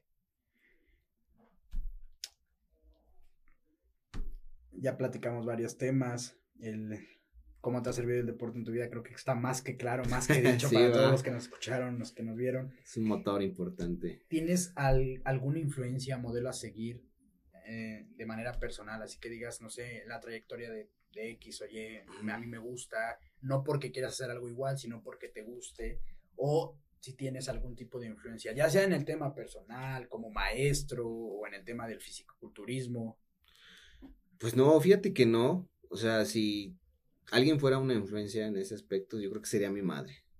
Mi mamá, porque siempre, como te digo, y yo creo que en la mayoría de los casos, pues ella es la que siempre está con nosotros en cualquier aspecto. Y como te digo, ella en algún momento me dijo, haz lo que te gusta, sé diferente. Y me lo dijo porque, pues, de mi familia creo que nadie más se impacta tanto en el culturismo como yo. Este, entonces ella me lo dijo, o sea, soy diferente y yo siempre le he dicho, es que no tengo que vivir la vida como los demás. O sea, yo tengo que vivir mi vida y mis gustos. Entonces ella es la que realmente me motiva también a ser un, una, mejor persona. Claro. Eh, en todos los aspectos. Me falta mucho que aprender. Porque pues... yo creo que nunca acabamos de aprender. Nunca acabamos de aprender. Y, y, más de ella que pues, siempre me ha echado la mano y como sabes, hay veces que no estoy, que no puedo hacer mi, mi comida y ya me la tiene lista. Me dice, ¿qué te toca, hijo? No, pues tal. Ya cuando llego ya ahí está. Entonces digo, pues, ¿qué puede hacer, no?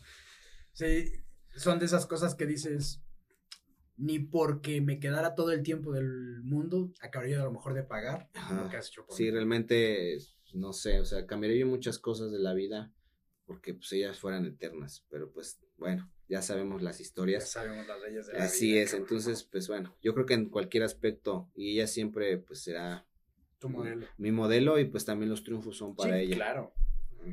Eh, y sí, mira, vas por muy buen camino, yo creo que, como ella te lo dijo, siendo diferente, eh, estudiaste primero para maestro, estás metido en el tema del culturismo, y actualmente no dejaste de lado otra que era tu pasión, que era el tema de la medicina veterinaria. Así es. En este caso, veterinario.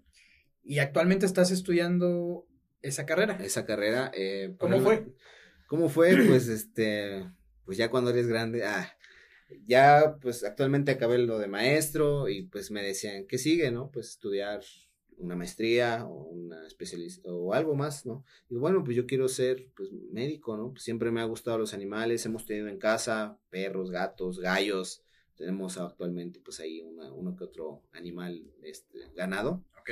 Eh, y pues bueno, siempre me llamó la atención por muchas cuestiones, ¿no? Principalmente la fauna silvestre, por ejemplo, también me gusta tener y tengo actualmente por ahí unas mascotas, tarántulas, ah, serpiente. ¿Sí? Sí, sí, sí. Ah, sí, o sea, le hacemos de todo, ¿no? Como cantinflas. Sí, ya, ya. Entonces, ya, eh, bien específicos. Entonces, por ahí me, me enfoqué en ese aspecto. En ese, en esa licenciatura, me falta muchísimo que aprender. O sea, tengo médicos que me dieron hoy me partieron clases muy buenos. Realmente mis respetos para ellos. Y pues bueno, me, gusta, es algo que con lo que quiero ejercer, principalmente, pues no creo en fauna silvestre, pero pues sí en, ganado, ganado bovino. Pero pues bueno, hacer lo que, lo que pueda. Al final del día vas, al final del día vas atando tus cabos de, forma que cumplas todo lo que en su momento te apasionaba, así es, así es, o sea, igual, te digo, el fútbol tampoco lo he dejado de lado. Eh, un tiempo sí, lo verdad, lo, lo dejé dos años, pues este, pues dirían por ahí tronco, ¿no? Sí, Pues tampoco no te voy a decir era yo de los buenos, pero tampoco no me consideraba yo tan malo. Entonces, pues siempre realizar todo lo que me gusta, lo que quiero, pues para ser una persona, pues en este aspecto completa, por así decirlo, ¿no? Que te sientas plena contigo, Así es, pues es lo, fundamental en la vida, ¿no? Y, y fíjate cómo dos pasiones, que era el ejercicio y que es, por ejemplo, ahorita el tema de la veterinaria, fueron posibles gracias a algo que en su momento a lo mejor tú decías que no era algo que te gustara o te apasionara, sí. Y ahí es donde yo les quiero recordar a todos los que nos ven o nos escuchan una frase que yo traigo mucho, mucho, que es buscar el medio para llegar a un fin. Que esto yo siempre lo digo, o sea, por ejemplo, yo me gusta mucho esto que hago, estas pláticas, estas charlas, compartirle algo más a la población. Y este, sin problema, podría ser mi fin si no tuviera que comer. Si no tuviera que comer, ese sería mi fin siempre. Pero hay que pagar, hay que cumplir con las responsabilidades de ser un adulto independiente. Y hay un medio, que es mi parte de Godín, lo que tuve que trabajar, que no es algo que diga, puta, me apasiona. Pero ahí está, son, son esas cosas que sirven como un medio para llegar a un fin. Creo que ahí, ahí radica, ¿no? En canalizar esa parte, ¿no? En decir, ok, ya conseguí esto, pero siento que sí puedo alcanzar algo que en su momento me propuse. Voy a ocupar esto que estoy haciendo ahorita como un medio para llegar a mi fin. Así es, entonces yo la verdad estoy muy agradecido por, por todo. No sé, no sé si, si existen las, las, las, coincidencias, realmente no, no entraré yo en ese tema, pero sí me preguntaré yo, ¿qué hubiera pasado si no hubiera hecho esto? O sea, yo creo que todo pasa en su momento por algo, en un momento específico debe de pasar y realmente estoy muy agradecido por a mis padres, por inculcarme la, el amor por la docencia, porque actualmente puedo hacer otras actividades que me gustan, que me apasionan, gracias a eso, y también es algo que me encanta. Entonces, realmente me siento actualmente muy pleno, o sea, de todo. Y pues como te digo, ¿no? Siempre buscar el bien personal y las personas que están conmigo. Y obviamente, pues aquellas personas que me rodean, amigos, familiares, pues siempre estar para ellos, eh, pues teniendo o con los pies en la tierra, ¿no? eso, eso es bien importante y yo creo que con eso me gustaría ya ir cerrando. ¿Cómo haces tú para lidiar, por así decirlo? Porque en un ambiente como el que, como el que te ha tocado estar, y principalmente el de las competencias, es entender que tu ego se puede elevar a niveles así cuando estás compitiendo cabrones, ¿no? Porque quieras o no, pues el sentirte que estás siendo este de entrada que te estás mostrando en tu mejor momento, que hay personas que te están apoyando, que hay personas ahí desde la tarima diciéndote es que eres esto y que eres lo otro. ¿Cómo haces tú para después de todo esto seguir lidiando? Porque al menos yo lo veo desde un tema pues muy personal, yo desde que, desde que tuve la oportunidad de conocernos en el equipo de fútbol. Así es. Te me hiciste una persona de entrada muy humilde, muy tranquila, y con una vibra muy de muy, muy amigable. Lo que tú dices, a veces suena a lo mejor a cliché y a lo mejor me voy a meter en, cuestiones, pero no es muy común ver a una persona, por ejemplo, en el tema, como tú dices, mamado, trabajado, y normalmente tienden a, tener así como su cierto ego, así de soy superior, ¿no? Y yo desde que te conozco, desde la primera vez que te conocí, me diste una, una vibra de, de, muy amigable, de ser una persona muy, muy tratable y ahí, pues eso, ¿cómo haces tú para, para seguirte manteniendo así? ¿Qué, ¿Cuál es tu código? ¿Cuál es tu, tu, forma de verlo? Pues mira, siempre me he considerado una persona que debe de estar bien centrado en lo que es. Eh, nunca me ha gustado presumir lo que no tengo, porque realmente pues, hay muchas personas así. eh, como te menciono, siempre, este, pues, ser amigable con cualquiera que requiera pues, un apoyo, una plática, pero lo podemos hacer, ¿no? Porque también yo sé, o tal vez me hago la idea, con quién sí y con quién no. Sí, claro. Entonces, eh, a pesar de que tú dices, ¿no? Del físico y eso, pues para mí es algo, pues algo más, ¿no? Relativo. Ajá, o sea, realmente así como un día puede estar muy grande, otro día puede estar arriba, como un día puede estar arriba, otro día puede estar abajo, no lo sé, no sé qué pasará mañana. Entonces, pues realmente vivir al día yo creo que es lo que hago, vivir al día, este, estar con las personas que quiero y como te digo, o sea, mis padres siempre me han inculcado esa parte de hay que ser humilde, porque no sabemos. O sea, mis papás vienen de, de familias humildes, o sea, realmente no venimos de, no vienen de personas con dinero, y pues es lo que a mí me gusta, la humildad, realmente platicar con las personas, convivir, echar relajo, sin menospreciar a nadie. Sí, claro. Porque es lo importante, ¿no? Sí, yo creo que la humildad per se es entender que no existe ninguna diferencia. Así es. Entre las personas que habitamos este planeta. Pues sí, realmente. En, la última, en uno de los capítulos que había grabado con anterioridad, le, le preguntaba lo mismo al invitado y me decía es entender que adentro de la institución puedes tener un cargo, adentro de tu trabajo puedes tener un puesto, adentro de una organización puedes tener este, ciertas responsabilidades, pero quita todo eso y eres una persona común y corriente.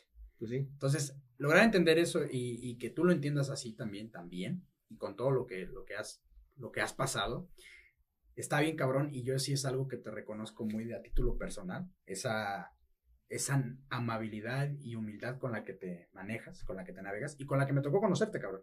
O sea, a mí en lo personal, eh, sí te reconozco mucho esa parte. La verdad sí es. La verdad que sí. Y pues bueno, eh, como todos y cada uno de los capítulos, me gustaría que le compartieras a toda nuestra audiencia alguna frase que para ti te haya marcado en tu vida, que te haya cambiado la forma de ver las cosas, que sea lo que sea, una canción, una frase de algún célebre, de algún libro, alguna frase tuya, de tu mamá, de tu familia, una frase que para ti, que para ti digas, a mí esta frase me ha marcado mucho y hoy se las quiero regalar a los que nos ven o nos escuchan. Pues yo creo que la que, pues podrían ser dos, la principal, la de mi mamá, la que sé diferente, alcanza tus sueños, que realmente es lo que debemos de hacer.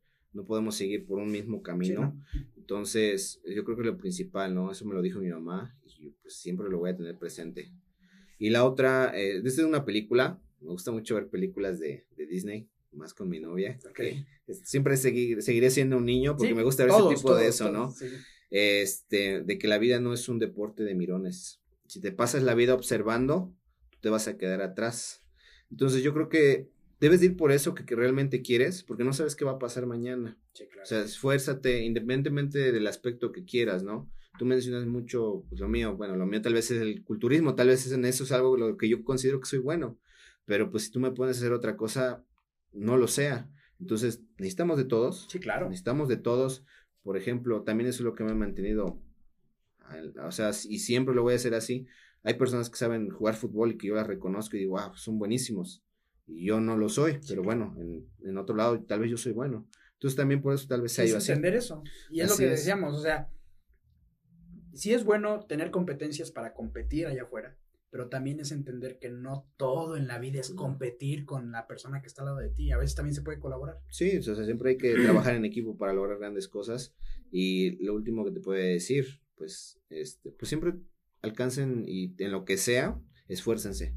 Sean disciplinados, trabajen duro, en cualquier aspecto de la vida, no solamente en el deporte, en lo laboral, en todo. Siempre hay que. Todo gran cambio lleva un, lleva su tiempo. Así es, entonces, este, pues, cualquier cosa no se desesperen, en algún momento va a llegar y, y, si va a llegar en un momento, es el momento adecuado, no hay que acelerarse, ni tampoco ponerse a pensar tantas cosas. Lo principal, lo, lo que siempre he dicho, no piensen tanto porque también pensar demasiado hace daño. Atrofia. Entonces, este, pues bueno, seguir adelante y la verdad, siempre echarle ganas a todo, porque sí se puede, no nos quedemos con el que ya casi se pudo, sí se puede, simplemente hay que echarle realmente el último jalón. Sí, ¿no? Y, y, como decimos, ¿no? En toda la plática, ser autocríticos y cambiar del nada más, como tú dices, sí se puede, al vamos a hacer que se pueda. Haciendo las cosas correctas o las cosas necesarias que haga falta. Sí. Pues muy buena plática, mi buen amigo Gerardo, de verdad. Te agradezco principalmente la, pues que hayas aceptado la invitación a este diálogo. la segunda, que te hayas, este, que hayas tenido toda esta apertura de confianza para conmigo y para las personas que nos escuchan, nos ven, de verdad. Para mí es un honor. Te agradezco mucho. Una plática muy, muy buena, muy interesante. De verdad, muchas gracias. No, muchas gracias a ti por la invitación. Realmente estoy, me siento muy halagado. No lo esperaba yo. Y pues, bueno, a seguirle, ¿verdad? Sí, y ya por último, antes de ir, eh, me dices que viene, más, viene otra competición en la que a lo mejor vas a participar, donde, la, donde pueden este, seguirte en tus redes para, pues, para que estén pendientes, que le interese de, este tema y te puedan ahí también incluso, no pues apoyar. Solamente este, mi Facebook, que es Gera Eusebio. Ahí en ocasiones subo pues lo que hago, muy muy rara vez simplemente lo hago competencia. Y pues la siguiente nos tocaría en Aulinco, primero Dios, eh, por allá queremos estar dando pues, muestra. ¿esa, cuándo va a ser? El 11 de julio, 11 de julio en Aulinco, entonces vamos a ver otro trofeo para el Totonga, a ver qué tal. Excelente, yo creo que sí, ya parece entonces ya salió este capítulo, así que todos los que nos vean, nos escuchen, si pueden ir ahí y dejarle un mensaje de ánimo y motivación aquí al mi buen amigo Bobby pues no estaría de más. Ah, y último detalle que siempre yo tengo para las personas que tienen un apodo. Porque, por ejemplo, tú en, en la en el rancho, en, el municipio, te conocen más por el Bobby que por, Gerardo. Así es. Eh, ya nada más por último, ¿cómo surgió ese apodo? Mira, la verdad no sé, realmente ni, yo lo sabría. Este, fue en la secundaria, de hecho acababa yo de entrar, no tenía ni un mes. Y por ahí había unos compañeros que me dicen, tú vas a ser el Bobby. Bueno, pues ¿por qué? Sí, pero yo, ¿por, por, qué? ¿O qué? Ya actualmente de, por perro, ¿no? Dicen por perro, pero quién sabe, que, espero que sea por el buen sentido de perro. Sí, vamos a Sí, porque si no... Vas a tener este, problemas llegando. Sí, sí, bueno, el día que salga. El día que salga me van a comentar, ah, por eso, no, no, no, ah. este... Pero realmente, no sé, pero el Bobby y pues ya. ¿Ya ahí se quedó? Sí, ya se quedó, ya es como siempre me conocen, ya incluso a veces en la casa ¿Está Bobby? Ah, sí, te hablan. sí. Pero sí, pero es, Pues es que yo, por ejemplo, en el grupo, en el grupo de fútbol y todo, o sea, cuando decían, o, veía que comentaban, no, pues Gerardo, yo, chales, ¿quién es este compa? Y ya de repente hasta que, oye, si le pregunté al mismo amigo que me dijo, le digo, oye, ¿quién es Gerardo? Es el Bobby. Sí, sí. Ah, no, pues sí, sí lo conozco. Bobby, Bobby. Sí, pero así nos, nos dicen por los bajos mundos. No, pues de verdad, un gustazo, mi buen amigo Bobby. ¿Algo más que quieras agregar? No, no, muchas gracias, agradecerte la verdad por la atención, por la invitación y pues esperemos que esto siga creciendo porque es un gran proyecto. Eh, espero realmente de todo corazón que siempre tengas buenos invitados, que yo sé que los vas a tener. Sí, sí, sí. Pues Entonces, pues, siempre tocar temas Siempre hay alguien que aportar. Claro, es, fíjate que yo un tema que antes de terminar, eh, del tema de los influencers, yo creo que este tipo de, infraestructura, si la podemos ocupar para canalizar algo positivo y algo de provecho para la sociedad, creo que ahí es, eso es bueno, o sea, como que definir eso, ¿no? Hay influencers que la verdad yo sí reconozco que lo que hacen, o sea, está bien cabrón porque ahí tienes inclusive maestros que te dan clases de muchas cosas, hay personas que te enseñan cómo editar un video, hay personas que te enseñan cómo editar una imagen, hay personas que te enseñan cocinar, cómo cocinar, perdón. Entonces, cuando hay un conocimiento detrás de este carrito llamado Internet, detrás de este tema llamado influencer, yo, yo me considero más como un creador de contenido, porque al final del día esto es contenido. Cuando hay un contenido de valor detrás de todas estas redes y que las redes solo son el carrito para llevarlo y compartirlo a más gente, ahí sí yo aplaudo la, acción. Pero el hecho de que no haya algo así como que un poco más trascendente, ahí es donde yo digo, mm". y lo peor es que son los que más tienen seguidores, ¿verdad? Sí, pero pues al final del día, mira, aquí es tratar de perdurar, no por modas, sino con un contenido que se pueda quedar y que podamos llevarlo, si el día de mañana a lo mejor este tema de podcast y la plataforma de YouTube llega a, a lo mejor, que lo veo casi imposible que llegara a cambiar, que podamos seguir llevando este tipo de contenido, porque el contenido sea bueno y sea interesante, a otro tipo de plataforma, ¿no? Y pues bueno, pues seguir agradeciendo a ti y pues a los invitados que han venido y a los que vengan, pues siempre van a ser bienvenidos y a toda la gente que nos ve nos escuchó. De verdad, espero que les haya agradado este capítulo tanto como yo siempre les digo, disfruto hacerlos, grabarlos, editarlos y después, este, pues ya distribuirlos. De verdad, a todos, llévense la frase y en sus mentes la idea de ser diferentes, ser felices y siempre luchar por el sí se puede, pero siendo críticos realmente de qué estamos haciendo para lograrlo. Sin más, a todos espero que este capítulo les haya alumbrado un poco más en la visión de cómo respondernos todos los días esa pregunta, muchas veces realizada y muchas más incomprendida hacia dónde ir. Sin más, nos vemos en el siguiente capítulo. Muchas gracias, Kera. No, muchas gracias. Hasta la próxima.